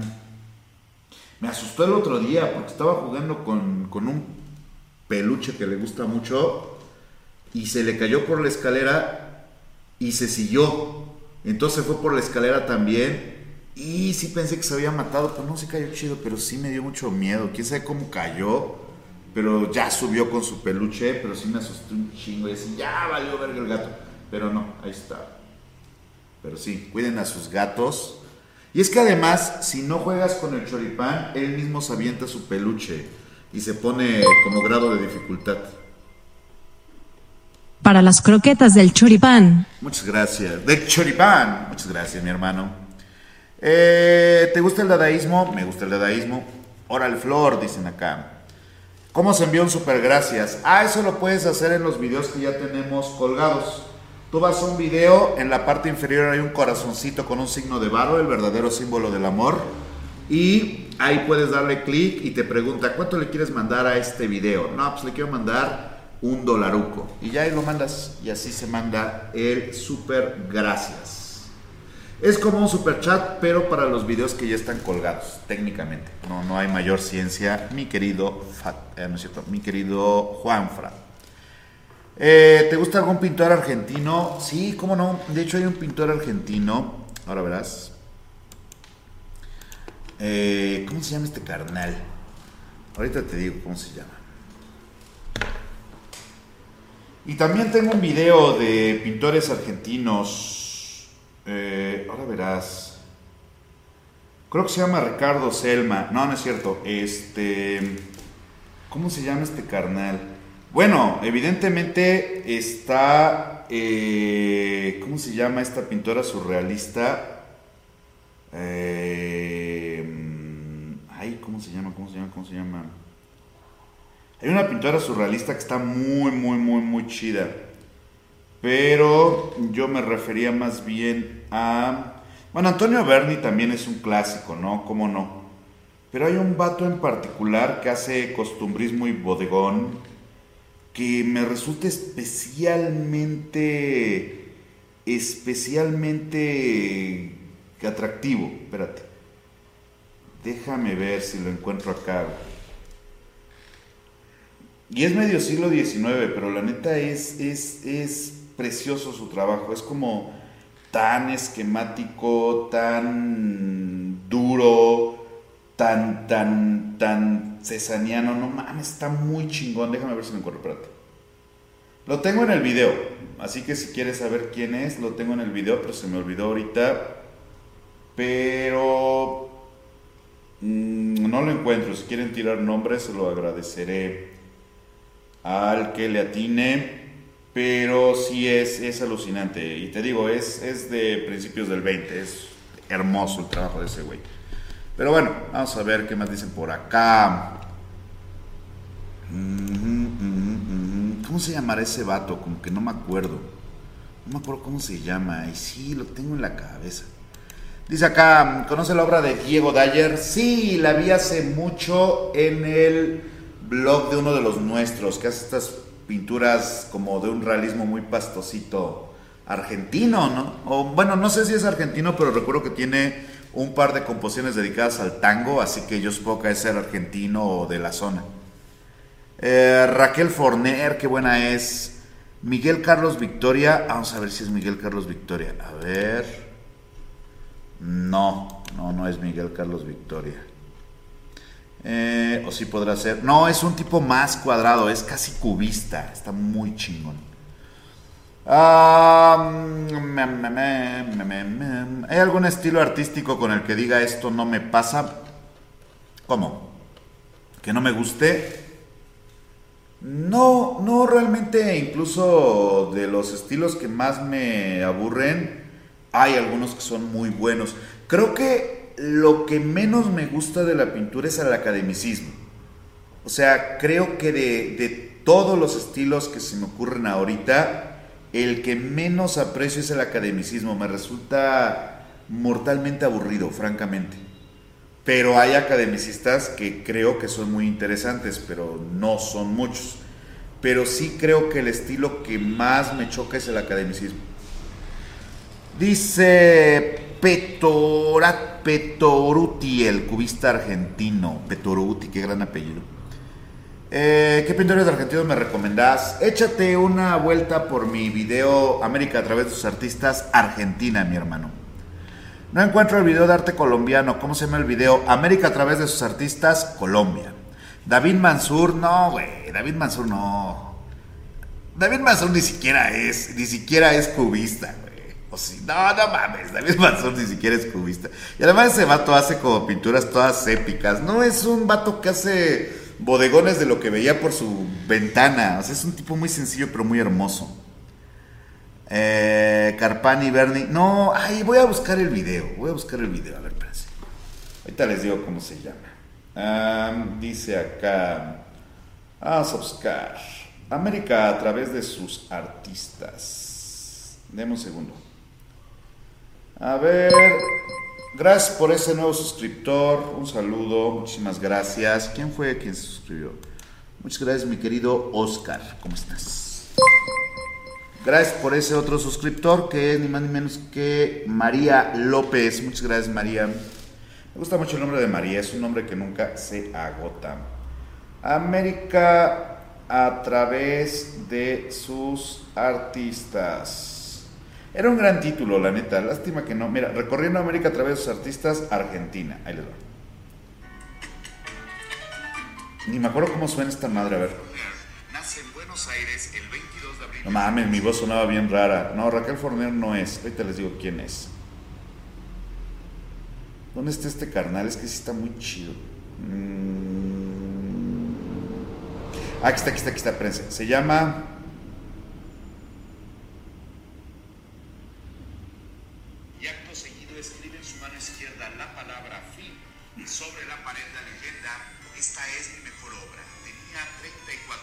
Qué bueno era. Y si bien al momento de su muerte su trabajo, Fortunato la cámara. Fortunato la cámara, no mames, Fortunato la cámara estaba muy cabrón. Fortunato la cámara estaba muy cabrón. Échenle un ojo a Fortunato la cámara. Fortunato la cámara. Ese güey estaba en otro nivel. La neta, yo no sé si. yo no sé si lo aprecian en Argentina pero échenle un ojo a ese güey, estaba en otro pinche nivel. Su pintura es maravillosa, exquisita, exquisita. La neta, ese güey, no mames, mis respetos. Está, está muy cabrón. Fortunato la cámara. Belleza, hijos de la chingada. Eh, la cámara ahí estaba, sí, mi queridísima Silvia, exactamente. Uy, Silvia sabe, Silvia sabe. Eh, ¿Cuánto le duran tubos de óleo de 200 mililitros? Eh, esos son los grandes, güey, no ni sé. A ver. ¿Cuánto tienes? 160. Es que acá el grande es de 160, pero me duran aproximadamente dos semanas. Depende del color, ¿no? El blanco me dura dos semanas. El pardo de Bandai ya me duró seis meses. Eh, dicen acá. No está el de Colombia. ¿Cómo no? ¿Cómo no? Debe estar ahí. Por pintores como Selma y Omar Ortiz, la gente relaciona el hiperrealismo con algo negativo. Pues más bien con algo cursi, ¿no? O sea, yo no creo que sea malo o negativo, creo que es cursi, güey. O sea, es como la música de Arjona. Pues no es que sea mala, es que es burda. Y no es que sea burda, es que es cursi. Y no es que sea cursi, es que es mala, güey. Entonces el punto es ese, se vuelve un círculo vicioso. Eh, ¿Te gusta la serie de The Office? Me creerías que apenas la estoy viendo, nunca la había visto. Ahorita estoy viendo precisamente The Office, voy en la temporada 9, pero es la primera vez que la veo, nunca la había visto. Y además son un chingo de temporadas, mi hermano. O sea, ¿alguna vez acaba esa cosa? Eh, dice, no está el de Colombia. Ay, cabrón. Sí está, hombre, búscalo. No, no, la verdad es que no sé si esté. Y si no está, es que lo tiraron o no lo subí, ¿eh? pero ya está hecho. La cámara, gran pintor, en el Museo de la Boca hay varias obras de él. Es que está muy cabrón, la verdad es que es un, un pintorzote. ¿eh? Yo no sé si lo valoran adecuadamente en Argentina, pero tienen a uno de los mejores pintores de bodegones de la historia, déjenme decirles. De hecho, si todavía se puede comprar obra de ese vato, avísenme, porque sí compraría una obra de la cámara, la neta. Vamos a seguir chambeando. Ya casi nos vamos, gente. Así que si van a mandar un super chat, ahorita es el momento porque nos vamos en unos 40 minutitos para darles sobre al choripán. Así que pueden enviar super chat, pueden suscribirse y todo así. Vamos a ver qué más dicen. El día de hoy se ve muy cesaniana la pintura de Fortunato La Cámara. Sí, güey, está bien chida.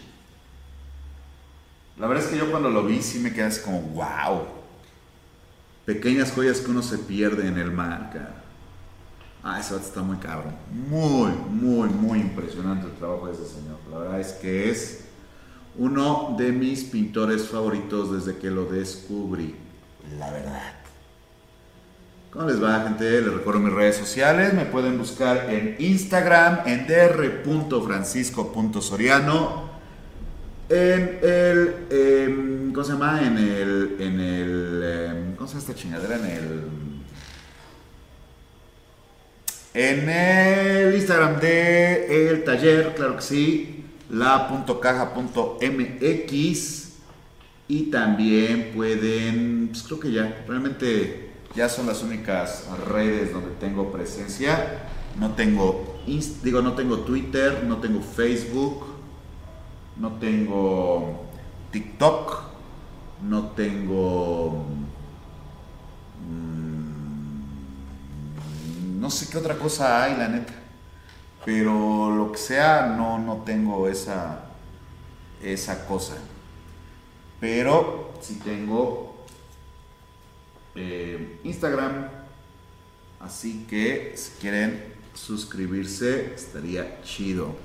Subimos principalmente avances de las piezas, información de los talleres, compartimos música. Últimamente, la verdad es que compartimos imágenes de choripán. ¿Para qué les voy a mentir? La verdad es que no, no, no, no comparto demasiado, pero si consigo un editor o un, eh, responsable de redes, que sea un poquito más activo, pues igual y podemos empezar a subir algunos datos de pinturas y así. La verdad es que no lo sé. Eh, dice, si te compran un cuadro en otro país, desmonta la tela o la envías armado. Eh, apenas compraron un cuadro en Florida, en Estados Unidos, y el, el, cliente quería que se le enviara montado, pero pues sí le tuve que explicar que era, era más caro enviarlo montado que lo que iba a pagar por la obra.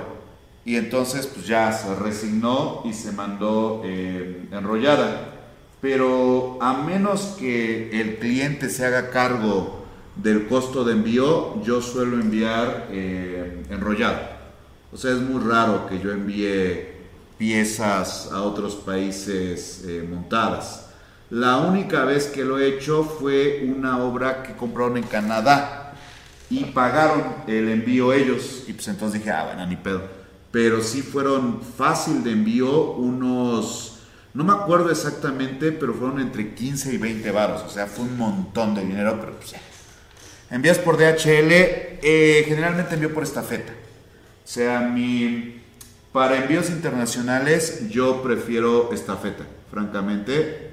Eh, de hecho, enviar a Estados Unidos por estafeta es más económico que por DHL. O sea, es caro, pero es más barato. ¿Cómo estás, mi queridísima Caro Garrido? ¿Cómo te va? Saludos al Choripán, ¿cómo no? Le hago piojito de tu parte, mi querida Caro. Muchas gracias por tu apoyo. Les recuerdo que este, que este carnal no, que este canal funciona gracias a sus apoyos y que sin ellos simplemente no sería posible. También les recuerdo que tenemos un próximo video de cómo pintaba Giuseppe de Rivera que estará en la próxima semana y que estamos muy cerca de los 100 mil suscriptores. De hecho, estamos a 140, 150 suscriptores para llegar a los 100 mil. Así que, si no se han suscrito, suscríbanse para... Saludos a Choripan, cara de gato, manos levantadas celebrando. Eso, para alcanzar nuestros 100 mil suscriptores. Tampoco estoy muy seguro qué pasa en ese momento, pero pues, pues ya estamos cerca de los 100 mil. Así que supongo que lo vamos a averiguar tarde o temprano. Dicen para, dicen para, no, dicen por acá. Muchas gracias por esos mil eh, pesitos argentinos antes de que mi sueldo se licúe. Oigan, ¿qué van a hacer con esa onda? Es que, o sea, perdonen, pero la neta yo no le encuentro sentido a eso de dolarizar la economía, ¿no? O sea, sí entiendo que están pasando la mal y así, pero es una pregunta honesta. ¿Qué van a hacer los que no tienen dólares? ¿Les van a dar como un cambio preferencial o algo así? Es que es neto, es que no entiendo, no entiendo ¿Cómo se puede plantear dolarizar la economía? ¿O va a ser gradual? ¿O cómo es el pedo? Porque en serio no acabo de entender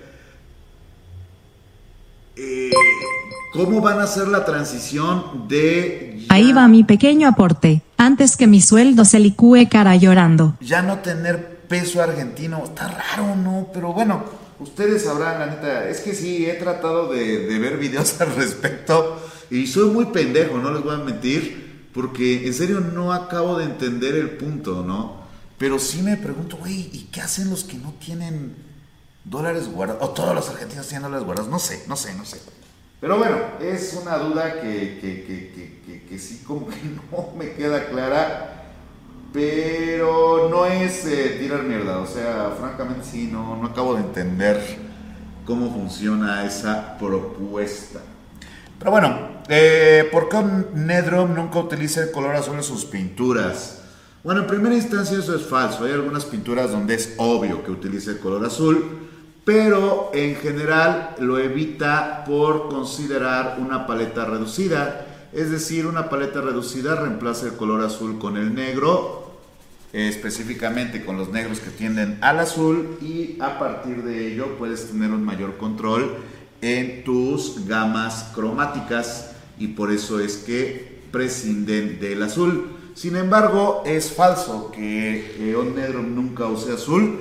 Hay de hecho unas marinas al estilo de Sorolla, eh, de su formación española, si no mal recuerdo, donde evidentemente utiliza el color negro, mi querido Facundo.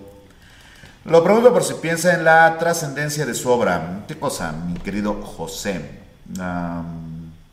ah, ¿usted aún guarda sus pinturas de cuando estaba en la universidad? No. No, no creo que esas pinturas existan. O sea, vendí un par, pero realmente esas pinturas se han de haber ido a la chingada junto con mi juventud, mi hermano, porque no creo que estén en ninguna parte, güey. No, no, que voy a estar guardando esas porquerías. No, no, no, no, no. Nah. Trascendencia, nah, güey. Si yo quiero llegar a fin de mes, ¿cuál pinche trascendencia, güey? Este. Siempre se viste así en Nedrum. Hay unas fotos, de hecho, si ustedes buscan el perfil de Nedrum en su eh, página de WikiArt, lleva una campera de cuero negro muy al estilo de de, de, de, de, ¿cómo se llamaba este carnal? De John Berger, o sea, tiene como ese estilo acá rebeldón acá, pero yo creo que en algún momento pensó que tenía que hacer un personaje para figurar como él quería, porque yo no creo, güey, habría que preguntarle a Agustina, pero la neta yo no creo que siempre vaya con una bata, tomando en cuenta los inviernos que hay allá, ¿no? Pero sí supongo que trata de hacerlo de manera cotidiana para establecer que está más en contacto con el barroco, supongo, pero no, sí hay fotos de Nedrum vestido con ropa moderna, güey. Eh, nos chingamos, dice Silvia López. No digas eso, Silvia, hay que aguantar, hay que aguantar. Eh, enviar una pieza dentro de USA de Florida a Las Vegas montado sale como en 500 dólares. Ah, qué chingón. No, de México sale bien caro. Eh, dicen pues nada, no dice nada, pero gracias por su apoyo, gente. Aquí estamos echando unas pinceladas en esta asiaga tarde de noviembre. Me gusta mucho el efecto que está dando, ¿eh? el soporte está bien pinche bonito. Qué buena elección de soporte. Y es que el anterior me pasé. La verdad es que una de las razones porque ya terminé de desechar la pintura anterior es porque el soporte no me estaba dejando pintar. Pero este le puse menos y la neta sí, es otra cosa. Está sacando en chinga, pero además sí está agarrando el color. Está bonito, me gusta, me gusta cómo se ve. Esta va a ser una bonita pieza. Antes tenía la cábala de no decir eso porque decía, no, güey, si dices que se va a ver bien, se va a echar a perder. Nah, se va a ver bien, punto. No veo el video de Colombia. Que la chingada, déjame ver si lo encuentro ahorita. Pues sí lo hice, ¿no? ¿O no? ¿Cómo ven? ¿Retomamos la serie América a través de sus artistas o no? Es que si se fijan tiene bien poquitas visitas. Yo pensé que iba a ser un proyecto como muy popular, al menos para, para verlo desde Latinoamérica. Nadie lo ve y ya dije, ah, Yo aquí esforzándome y nadie ve estos videos que hago con tanto amor para un público ingrato. Gracias por nada. Nada, no es cierto. Gracias a los que están apoyando. Gracias a los que mandan super chat. Gracias a los que siempre están mandando su apoyo, sus palabras de aliento y que nos acompañan en este proyecto de hacer un canal sobre arte sin perder el alma en el intento. Así voy a hacer un taller que se llame ¿Cómo hacer un canal de arte sin perder tu alma en el intento? Vamos a ver. Eh, dicen por acá. Petco, Busca Libre, HBO. Órale. Eh, ¿Cuál es el libro de la obra que está pintando ahora? Bruja 2, supongo. La verdad es que no, no tiene título todavía. Eh, no está el de Colombia. Lo voy a buscar, lo voy a buscar. ¿Cuál es el rango de precio de una de sus obras y no se pueden comprar? Hay obras mías en eh, galerías, por ejemplo, ahorita Guafuerte tiene una en descuento que está en 25 varos con avalúo de 40 o puedes comprarlas directamente conmigo, pero pues, depende si es un encargo, si es algo de lo que tenemos en stock, pero te digo, los precios son más o menos similares, o sea, no varían tanto, igual y, y depende un poco del tamaño de la pieza, pero mis obras están entre 15, 16, ponle 18 con el cambio actual, están entre 18 y para arriba a partir de las piezas más pequeñas y así. Pero yo creo que están en ese rango, entre 18 20 mil y para arriba. Eh, ¿Hace envíos a Colombia? Eh, sí. De hecho, el único país al que me ha costado enviar mucho, mucho, mucho trabajo me ha costado enviar es Argentina porque no sé qué pleito tiene México con Argentina que no hace envíos. Y entonces es, es difícil encontrar una paquetería que envíe a Argentina, está cabrón. Pero he tenido más problemas para enviar a Argentina que a Brasil o Colombia. Realmente he vendido una obra en Colombia, una obra en Brasil. Eh, creo que en América probablemente, deja que me acuerde. No, no, no creo haber enviado a otro lugar de la zona. O sea, eh, para el norte es muy fácil, ¿no? Canadá, Estados Unidos está súper fácil. Pero allá te digo, Colombia, Brasil, Argentina nunca lo pude concretar, esa es la verdad. Pero creo que ya. Dice Office, la versión original inglesa, insuperable y corta, dice acá. ¿Cuál es el proceso técnico de Monet? Depende el tipo de pieza, pero por lo general empieza a crear los bloques de color a partir de aguadas y acuarelea, bueno, no acuarelea, sino que tira pintura seca y la va volviendo más densa y empieza a masificar en las zonas donde quiere atención. Mira, por ejemplo, yo tengo esta pequeña esta pequeña réplica que ya está muy manchada. La voy a, la voy a arreglar un día de estos pero es a partir de las notas de la National Gallery. Entonces la idea es que tú empiezas a crear como los bloques de color. Una vez que tienes los bloques, acentúas las zonas de más, eh, de más luz. Eh, vas tirando como capas seguidas para crear este efecto de transparencia. Y en los primeros planos o las zonas que requieren más eh, volumen, más peso, empastaba.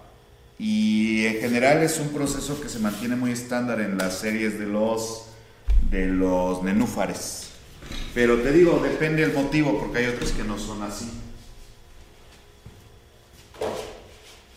Está bien sucio mi pinche réplica. Luego la. Luego la limpiamos. Ay, güey. 619 dice. ¿Habrá video del erotismo? Sí. En este momento, en algún lugar del mundo, un pintor talentoso está muriendo en el olvido. Pues acá en México, en la caja. Cuando hace encargos, los hace nivelando sus criterios con los del cliente. Mm, usualmente acepto un máximo de dos o tres correcciones, pero por lo general, el cliente es un encargo, yo le entrego una pieza y, y, le, y te digo, de repente hay algunas correcciones, pero, pero casi siempre entrego la pieza y ya, tan tan. Eh, dice, ¿por qué no pone a la venta prints de sus pinturas? De hecho, tengo a la venta prints de una pintura que se llama La Esfinge y estuve probando, saqué 10 y he vendido solo un par, así que la verdad no está conveniendo.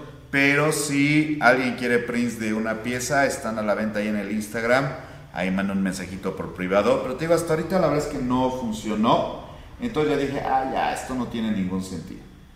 Pero sí, sí tengo prints a la venta. De hecho, prácticamente tengo prints de todas las obras del último semestre de este año.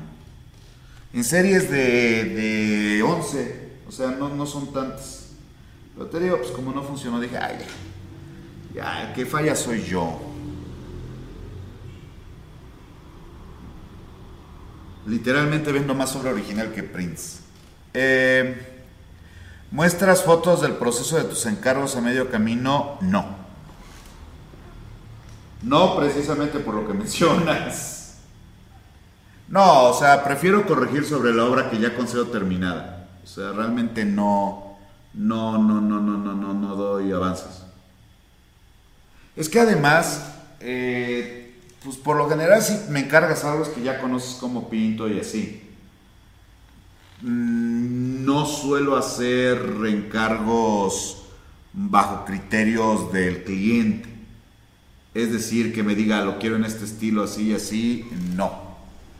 Eh, por ejemplo, el otro día me pidieron un, un cuadro de una señora que había fallecido y que tenía un jardín como muy bonito y entonces querían una pintura de esa persona con su jardín y lo hice en un estilo más impresionista, mucho, mucha pasta, mucho, este, mucho impasto, poca, poca definición. Y, y sí les gustó. O sea, a lo mejor ellos querían algo más realista, pero por el material que me proporcionaron era la opción obvia. Y, y te digo, no, no, no, no, no suelo, no suelo ponerme de acuerdo en algo más que el precio, la verdad. O sea, el trato suele ser alrededor de cuánto cuesta una pieza, pero no de características formales. O sea, eso es, eso es asunto mío, pues. Dice, mm, ¿cuál es el tema que más disfruta realizar cuando le haces un encargo? Retratos. Me gusta mucho hacer retratos. Me gusta mucho hacer retratos y me han encargado un par de retratos eróticos y me gusta mucho hacer pintura erótica. De hecho se me hace un buen regalo, ¿saben? O sea, la verdad es que creo que es un regalo bastante, bastante original y, lo he disfrutado mucho cuando lo he realizado.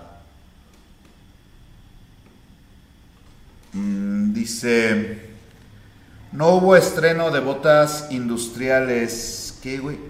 Excelente video de Goya. No hubo estreno de botas industriales. Ok, no hay bronca. No entiendo qué es eso, pero. Pero pues qué mal, ¿no? No sé si eso es bueno o malo, mi amigo. Ya quedan los resultados del concurso de la novela, por cierto, hablando de, de estreno de botas industriales. Ya que alguien nos dé el pinche resultado de esa onda para seguirle. Las que siempre compra. No hubo estreno de botas industriales, las que siempre compra.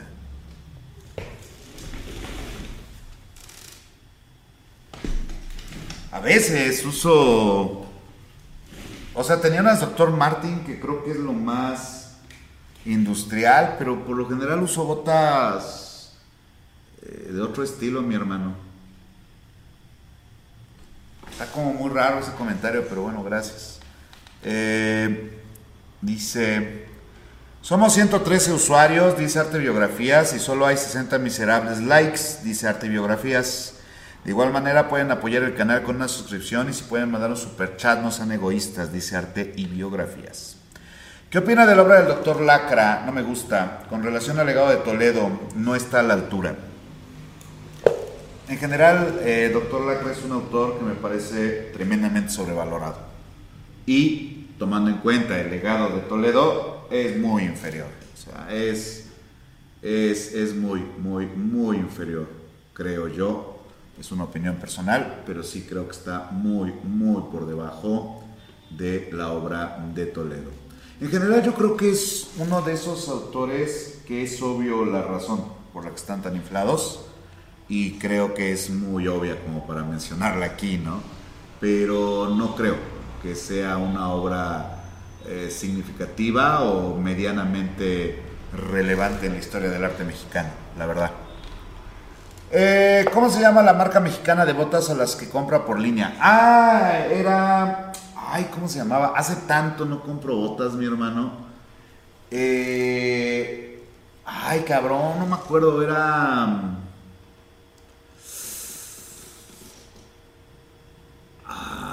¿Cómo se llamaba? Lo tengo en la punta de la lengua. Era... Verga, no me acuerdo, espérate. Déjame ver aquí, seguro tengo así un recibo por acá. Ah, vamos a ver, Botas, el gato Botas. Conozco un gato que se llama Botas porque tiene botitas blancas. Botas. Eh, a ver, recibiste un sombrero vintage. No, ese no es. Botas, mi hermano. A ver. Botas. Nóvalo. Se llama Botas Nóvalo. Tengo una cantidad de botas Nóvalo, güey. Tres, pero pues son muchos para mí, ¿no? Pero, pero sí, Nóvalo es la marca de botas. No sé si todavía existe, francamente. Creo que estaban pasando algunos problemas en la pandemia, pero si todavía existe, recomiendo las botas Novalo. La Danae que realizó hace unos meses ese erotismo, la hice este mes. Punto número uno, la hice este mes, no exageres. Y no, no creo que sea erótico. En cualquier caso, ya se vendió. Muchas gracias por preguntar. Eh, ¿Qué opina de la obra Ya? ¿Cómo se llama la marca mexicana Ya? La Danai que realizó un mes de erotismo. No creo, o sea, yo creo que el erotismo necesita ser como más intencionado, ¿sabes? Es lo que te decía, no todo desnudo es erótico por desnudo. Por ejemplo, este creo que es una pintura más erótica, pero tiene la intención de ser erótica. O sea, no es explícita, pero busca ser erótica. Pero la Danai creo que no, la Danai está como en un punto muerto, más, más, más menos erótica que erótica. El otro día un señor me dijo que ni Picasso ni Botero y Manolo Valdés eran maestros de la pintura. ¿Y le diste dinero o algo? ¿O, por qué es relevante o qué pedo? O sea, personalmente me vale verga, ¿no? Pero... ¿Pero qué? ¿Qué? ¿Qué? ¿Cuál fue tu reacción como conocedor del arte que eres, mi querido Delvi Canova? Porque supongo que no te quedaste ahí sin responder a una, ofrenda, a una afrenta tan absurda de la ignorancia y que tuviste que haber respondido alguna cosa que dejara bien parada la enseñanza que recibes gratuitamente en este canal. ¿O qué? ¿Te la tragaste con todo y todo? No mames. Estás ganando un baneo, mi querido Delvi Canovat. Estás ganando un baneo por. Por no contestar a ese tipo de pendejadas. Pues esa es mi respuesta. Pues es una pendejada. ¿Qué quieres que te diga? No voy a dignificar esa opinión con un comentario más elaborado. Es una idiotez. Punto. Luego va a salir algún imbécil diciendo que Matiz no sabía pintar o alguna pendejada así. Ah, ese tipo de idiota hay por todos lados. Si ya estás en una conversación con él, la verdad es que pregúntate cómo llegaste ahí, güey. Porque yo cuando alguien dice esa, ajá, sí, ya te vas, güey, o sea... No, la verdad es que no, no, no, no, no. Ni siquiera considero que valga la pena eh, perder mi tiempo hablando de, de por qué es estúpido, francamente. O sea, la puedo, puedo perder mi tiempo en cualquier otra pendejada, pero esa es una tan mínima, tan absurda que no le encuentro ningún tipo de sentido. Eh, fue un comentario en un video mío, pues, bórralo. Ya que preguntaron qué opina de la obra de Botero, estoy a favor. Estoy a favor de mm, su mm, comercialización. Fuera de eso, pues no soy muy fan, la verdad. No, no es mi hit. Tampoco creo que sea mierda, pues. Pero sí creo que Botero es como una representación eh, un tanto naif de la identidad latinoamericana sustentada por una especie de culpa colectiva de parte del capital norteamericano.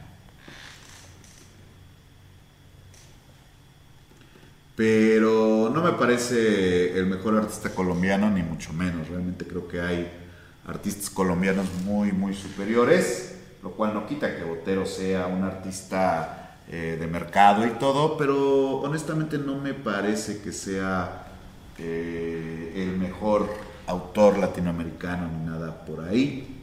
En cualquier caso, creo que tiene obras interesantes y es una lástima que haya fallecido.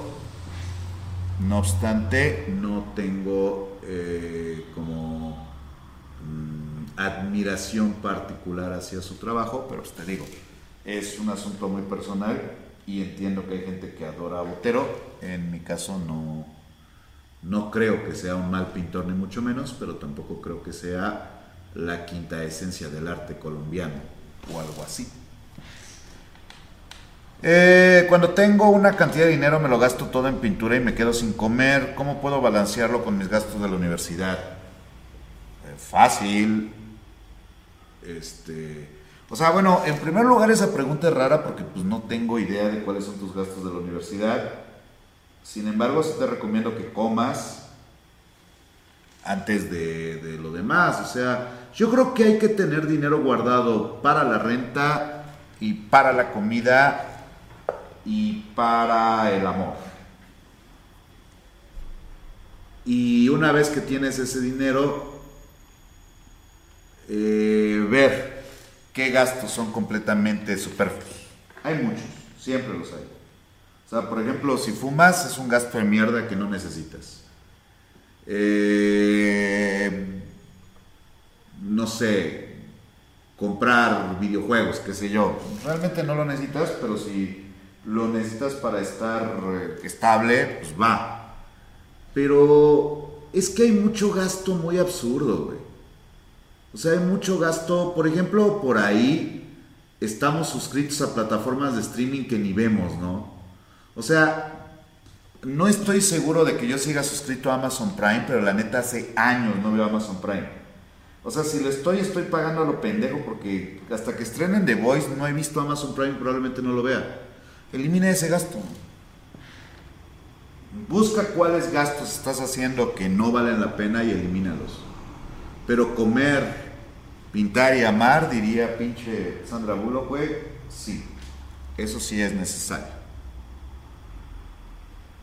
Pero te digo, es una cuestión de, más bien de que tú veas en qué estás gastando, o sea, porque sí suena muy dramático y todo de, ay, compro pintura y no como, ah, tampoco mames, ¿no? O sea, sí come, güey.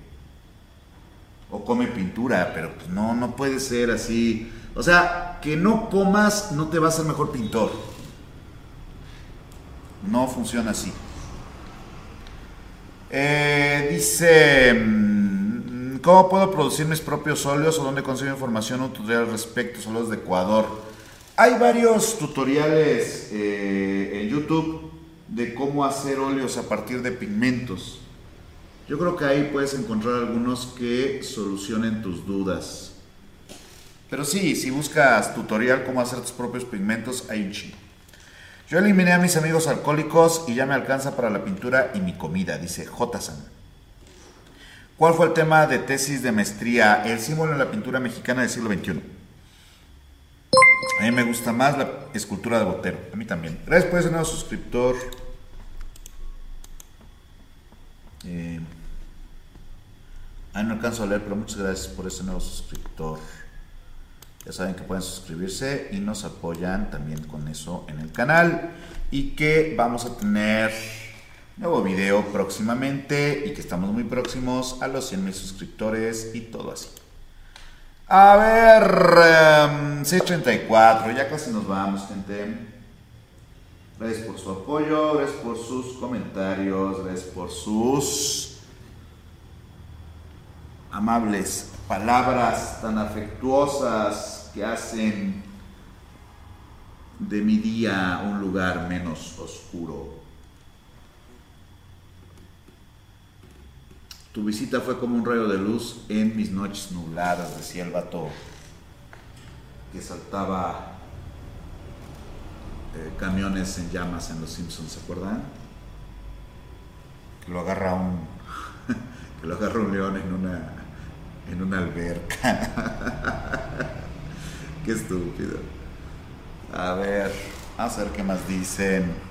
Hay un canal mexicano en TikTok que se dedica a hacer óleos y acuarelas, dice Delvi Canova. Em, gracias, Juanfran. ¿Alguna recomendación de un artista que se enfoque en el performance, Marina Abramovic, y alguna obra específica que sea digna de resaltar? Rhythm Zero. Marina Abramovic, todo lo que hace perfecto.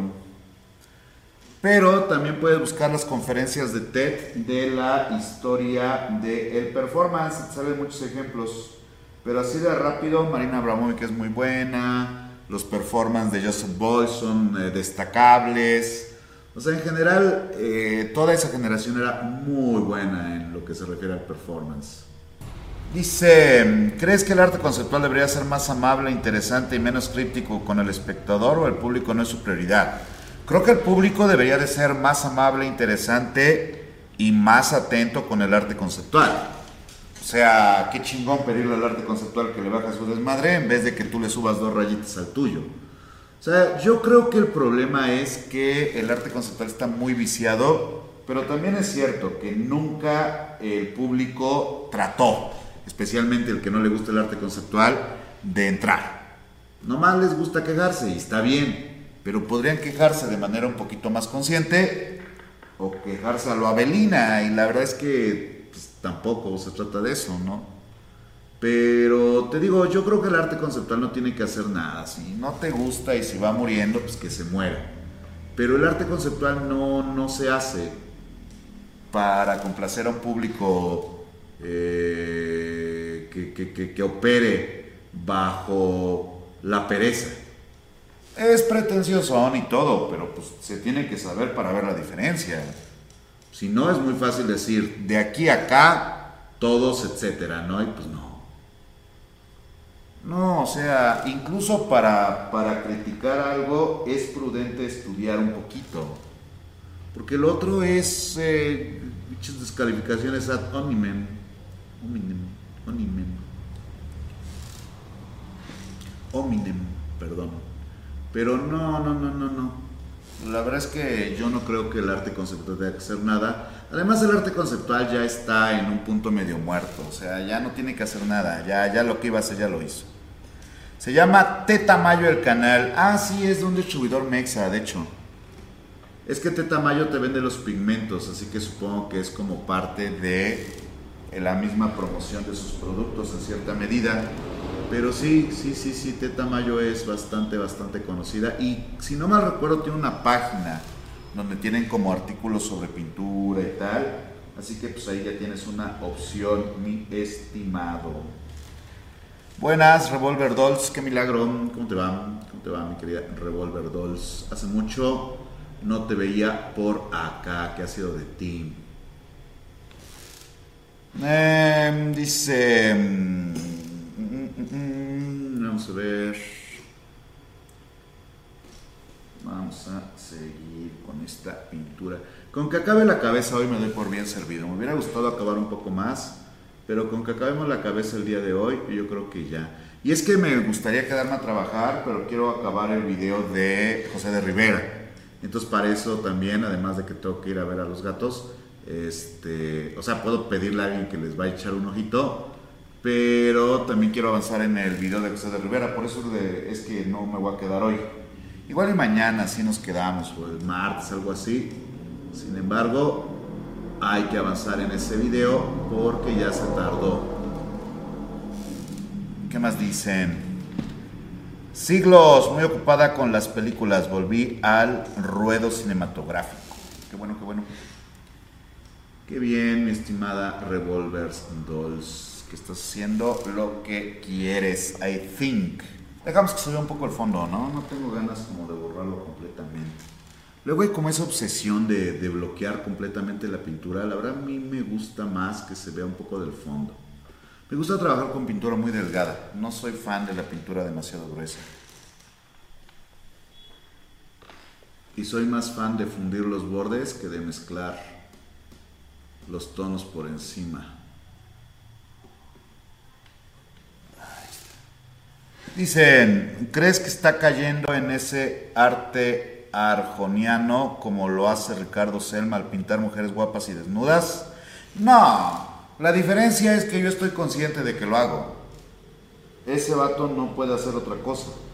O bueno, a lo mejor puede, pero elige no hacerlo. No, yo, yo estoy muy consciente de mis este, mm, intenciones plásticas y también creo que la clave es eso. Mm, hay un modo de pintar desnudos de mujeres. Eh, ¿Cuál es la palabra? Mm, ¿Cómo se dice cuando algo es bello al estilo europeo? Este. ¿Cuál es la palabra que se utiliza? Ah, a ver, recuérdenme. Ah, ah, no es estereotípicamente, es no, güey. Mm, pero sí se refiere a Occidente. Eh, no, tampoco es eurocéntrico. o sea, funciona, pero no, no es esa la palabra. Pero en cualquier caso hay modos de, de pintar. O sea, para que una pintura sea cursi, la narrativa que produce tiene que ser cursi. Hegemónicos, exactamente. O sea, hay modos de pintar desnudos hegemónicos pero la clave está en la lectura. O sea, un desnudo mío es efectivamente hegemónico, pero no está dispuesto para la narrativa cursi ni para el consumo visual, porque tiene suficientes elementos que trastocan el erotismo.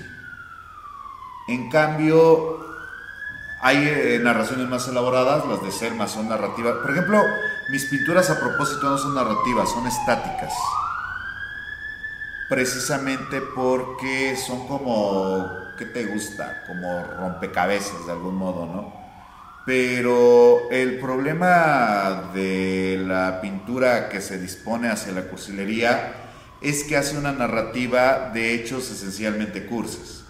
Te digo, mi ejemplo favorito es ese donde la morra está saliendo del lienzo y lo está abrazando, pues no mames.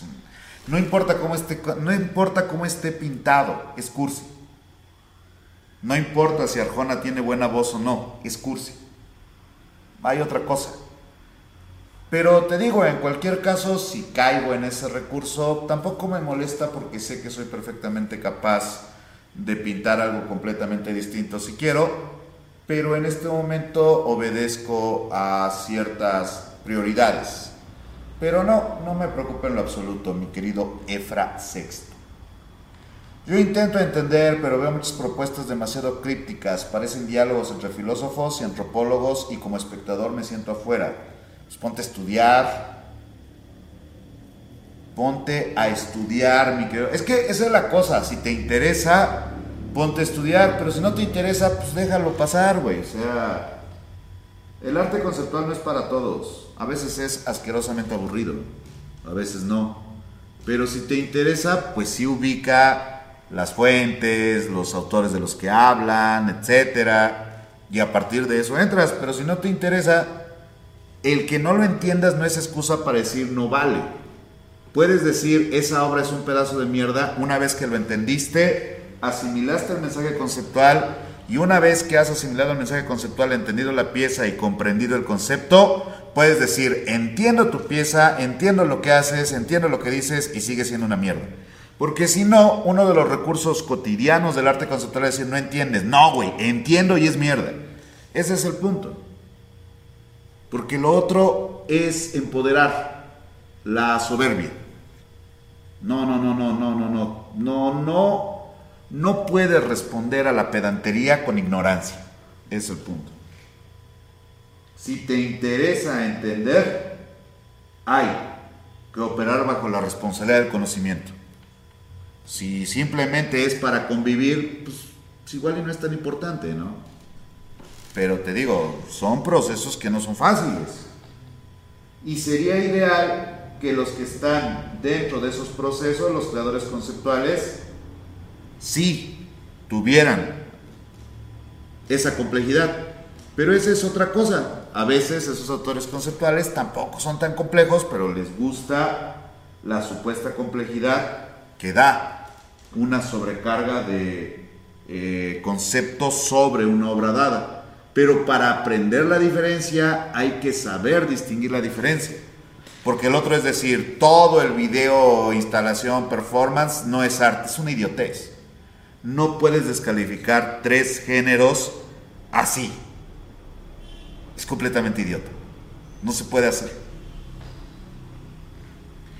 Hay que tener la intención de entender y a partir de la intención de entender se puede complejizar la opinión. Lo otro es una opinión completamente naive.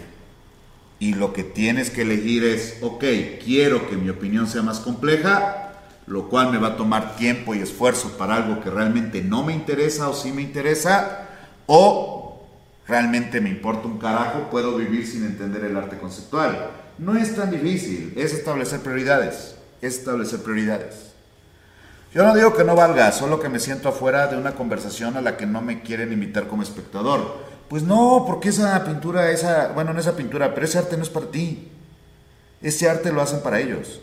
Ese arte lo hacen para conectar supuestamente con complejidades similares. Pero en el proceso puede ser fraudulento. Pero evidentemente el arte conceptual ha abandonado su propuesta de ser arte para todos, es arte para una élite. y ni siquiera para una élite intelectual, es para una élite económica. Y sí, si te dejan fuera es a propósito, porque hay una enorme pedantería en el pensamiento conceptual y un enorme egoísmo en el pensamiento conceptual.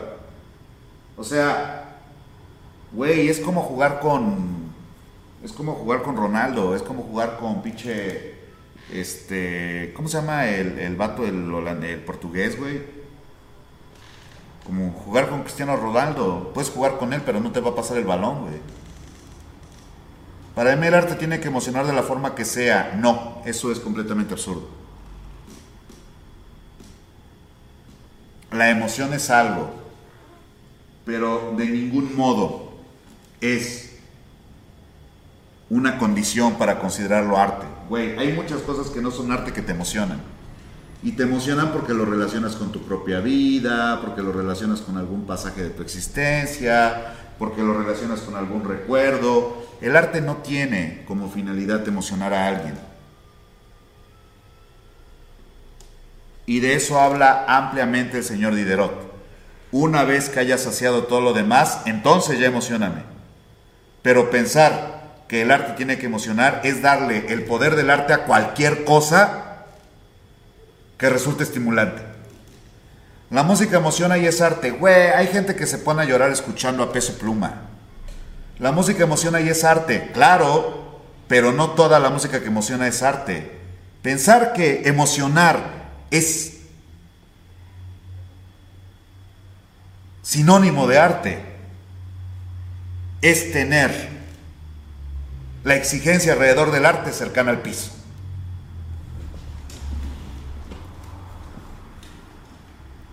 Dice, creo que ver, seguir eh, canales de arte como el suyo demuestra también un interés en comprender mejor el arte. Pues quién sabe, carnal, yo no sé si mi canal, yo no sé si mi canal aporte para eso. Eh, ahora que hablamos de arte conceptual, el arte objeto tiene según su criterio mejor nivel de pedantería. No, mira, el arte objeto en su momento era muy eh, válido. El arte objeto, mira, el arte objeto parte de una premisa básica.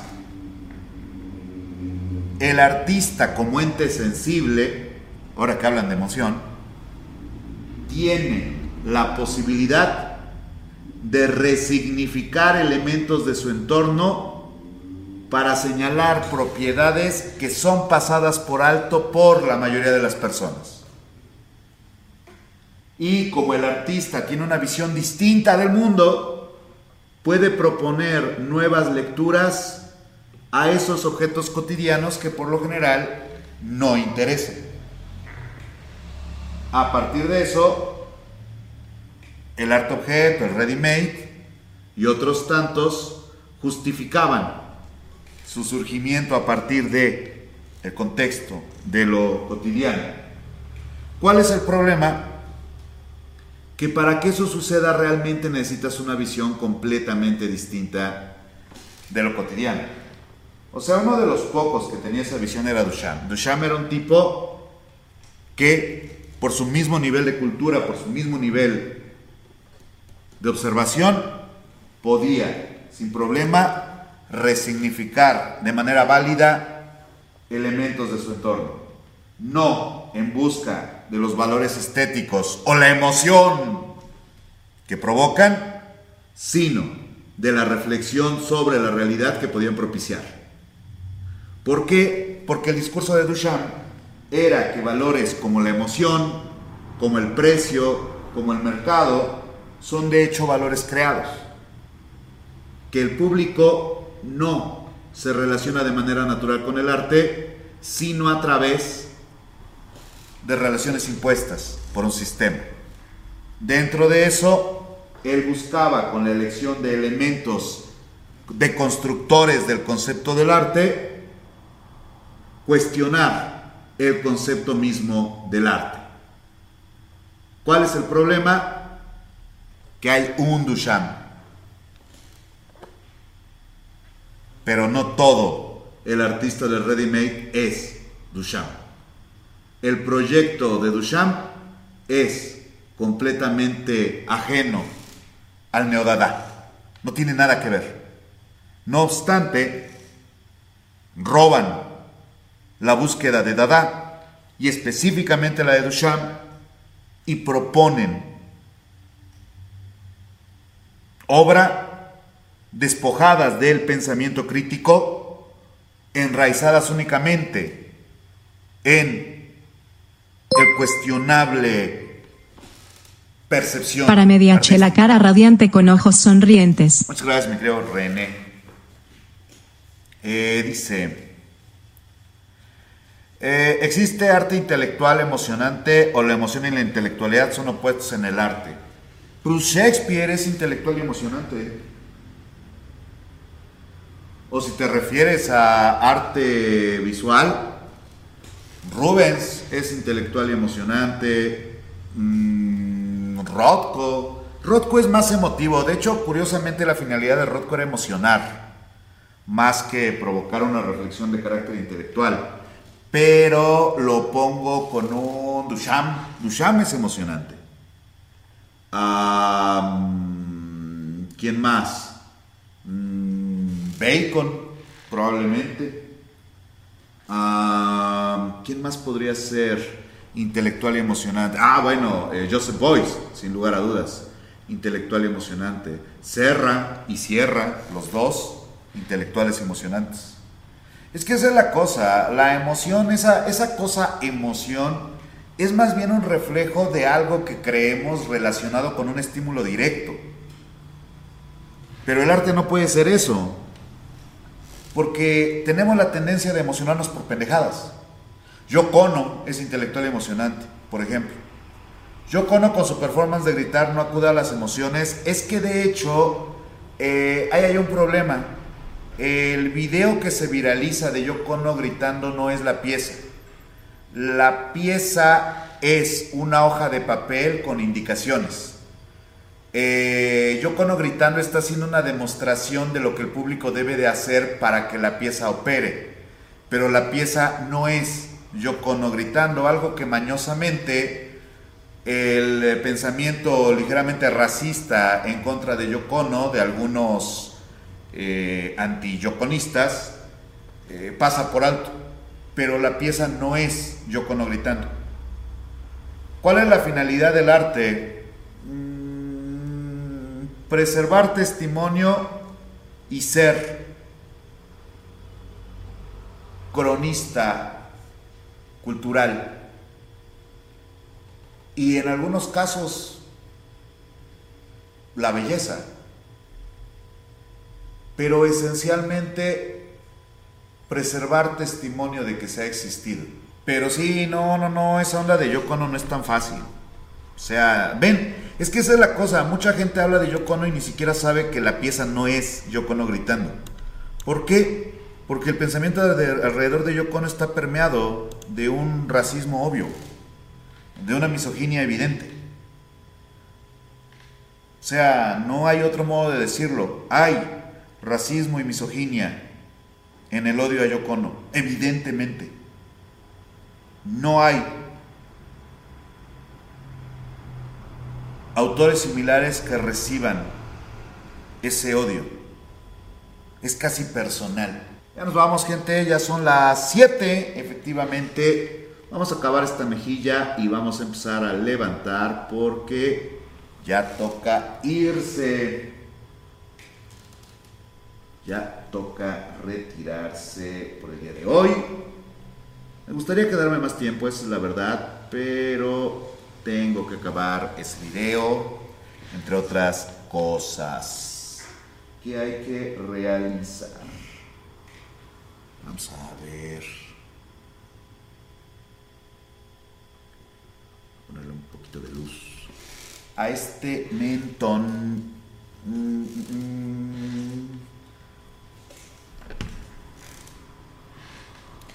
Sí, de hecho la pieza, déjame ver cómo se llama, no me quiero equivocar, pero la pieza de Yoko no es parte de una serie de pequeños haikus destinados a dar indicaciones para la vida. Eh, esa obra en particular, la de Yoko no gritando, se llama este, pieza de voz para soprano y está acompañado de una hoja que dice eh, grita contra el viento, grita contra el muro, grita contra el cielo. Y entonces la idea era que el visitante de la galería, al leer la hoja y ver el micrófono abierto, gritara contra el viento, contra el muro y contra el cielo. Y cuando se le pidió a Yocono que hiciera una demostración de cómo se usa la pieza, la idea es proclamar la libertad del arte a partir del uso de lo absurdo de, pero también es una crítica al reclamo de silencio en la cultura japonesa hacia la mujer. Y entonces Yocono hace eso y el video viralizado está descontextualizado porque parece que grita porque sí y no. Es un ejercicio crítico que igual puede no gustarles y puede parecerles absurdos, absurdo, perdón, pero es otra cosa, no es nomás, ay, está gritando porque no sabe cantar, pues no mamen. E, e, eso me parece francamente racista. O sea, si quieres ser una broma, es una broma de muy mal gusto, pero sí creo que, que ese tipo de comentarios de parte de algunos influencers y así es completamente irresponsable.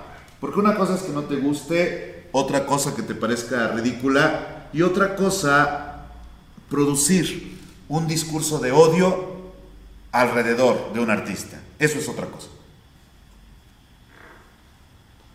Pero en cualquier caso, ya me voy. Ha sido un placer platicar con ustedes Vamos a acabar esta mejilla y nos lanzamos. Sí, o sea, el odio se detona muy fácilmente. El odio no requiere demasiada reflexión, todo lo contrario, mientras menos reflexión, mejor para el odio. Tú puedes creer estar haciendo una broma, pero hay los que lo usarán como excusa para el odio. Hay que tener cuidado, porque el odio encuentra terreno fértil en cualquier parte. No se puede ser tan irresponsable, creo yo. Hay que, al menos que, que averiguar para criticar. De otro modo, es una crítica infantil y absurda. Y no les digo que les tiene que gustar, puede seguir pareciéndoles la obra más estúpida del mundo. Pero es prudente saber de qué va. Y así de ese modo, cuando la critiquemos, podemos criticarla con un poco más de complejidad.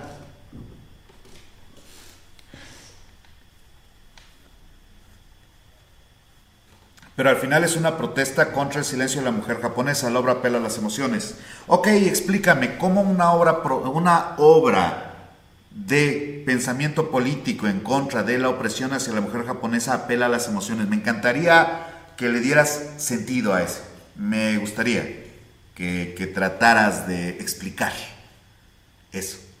Porque el problema no es que el arte apela a las emociones o no, sino que eres capaz de describir como emoción casi cualquier cosa para decir, pero al final habla de las emociones, porque la búsqueda de la justicia es una emoción, por la búsqueda de la justicia. No mames, güey. Obviamente no te referías a eso, te referías de, ay, es que me mueve algo dentro. No, hay que complejizar el discurso. Lo único que pido. Hay un video de Yoko gritando lo de Chuck Berry y no queda bien parada. Ese es otro caso bien interesante porque en ese programa en particular eh, la conducción se estaba haciendo eh, con Yoko y John Lennon. Era un maratón, no me acuerdo si de tres días o de cuánto, que conducían Yoko y John Lennon. Eh, cuando apareció Chuck Berry, Chuck Berry solicitó que Yoko no cantara, lo cual me parece bastante descortés, y Yoko dijo chinga tu madre y se desquitó. Por cierto, hay una biografía de Yoko donde explican esas cosas. Pero una vez más, el video se utiliza como un modo para burlarse de Yoko diciendo, el verdadero genio es el que cerró el audio de Yoko Güey, es parte de lo mismo. Vamos a callarla porque está loca y es japonesa y solo sabe gritar. Estaba conduciendo el programa. Chuck Berry era un invitado. Hay que informarse, gente. No les digo que les tenga que gustar, pero no se dejen llevar por el pinche corte sin ningún contexto. Ya me voy. Ya me voy, ya me voy. Bueno, vamos a acabar esto aquí. Vamos a acabar este ojo.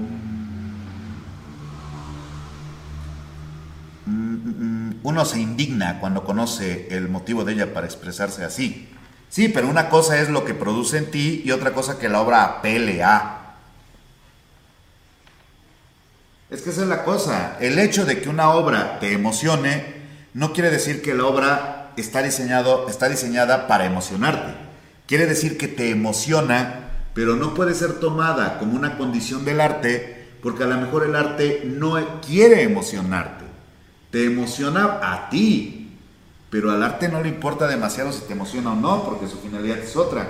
Es como la pintura de Rubens. Claro que es emocionante, pero mucha de la pintura de Rubens está hecha en clave iconológica para transmitir un mensaje, es decir, su finalidad es otra. ¿Te emociona? Bueno, sí, pero ese no es mi problema, diría Rubens.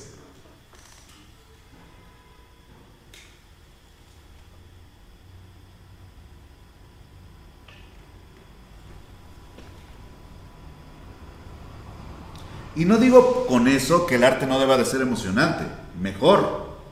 Si es emocionante o al menos es una experiencia que puede disfrutarse. Lo que digo es que no se puede pensar que el emocionarte es una condición para identificar el arte. ¿Por qué? Porque nuestro nivel de exigencia alrededor de lo que nos emociona es demasiado bajo.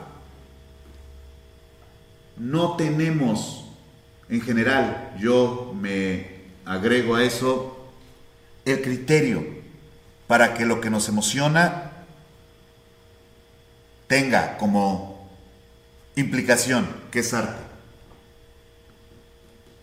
Nos emociona cualquier pendejada. Somos poco críticos.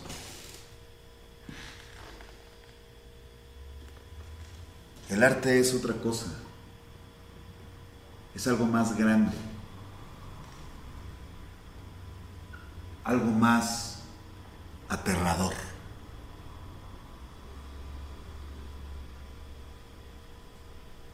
y no es fácil de identificar. Nunca confíen en que porque algo les guste es arte. Eso raya en la egomanía. El arte no funciona así. Lo que te gusta, te gusta y ya. Eso no lo hace arte. Lo que no te gusta, no te gusta y ya. Eso tampoco lo vuelve o no arte. El arte es una convención. Pero bueno, me voy, ya me voy. Antes de que los haters salgan de sus madrigueras, ya saben. Vámonos. Mientras todavía hay luz en el cielo. Ya nos vamos, gente. Gracias por sus comentarios. Gracias por su super chat. Gracias por sus preguntas. Gracias por el debate, como no. Desde la Ciudad de México, soy el doctor Francisco Soriano. Les mando un abrazo, un saludo. Manténganse extraordinarios y nos vemos muy pronto. Hasta luego a todos. Bye.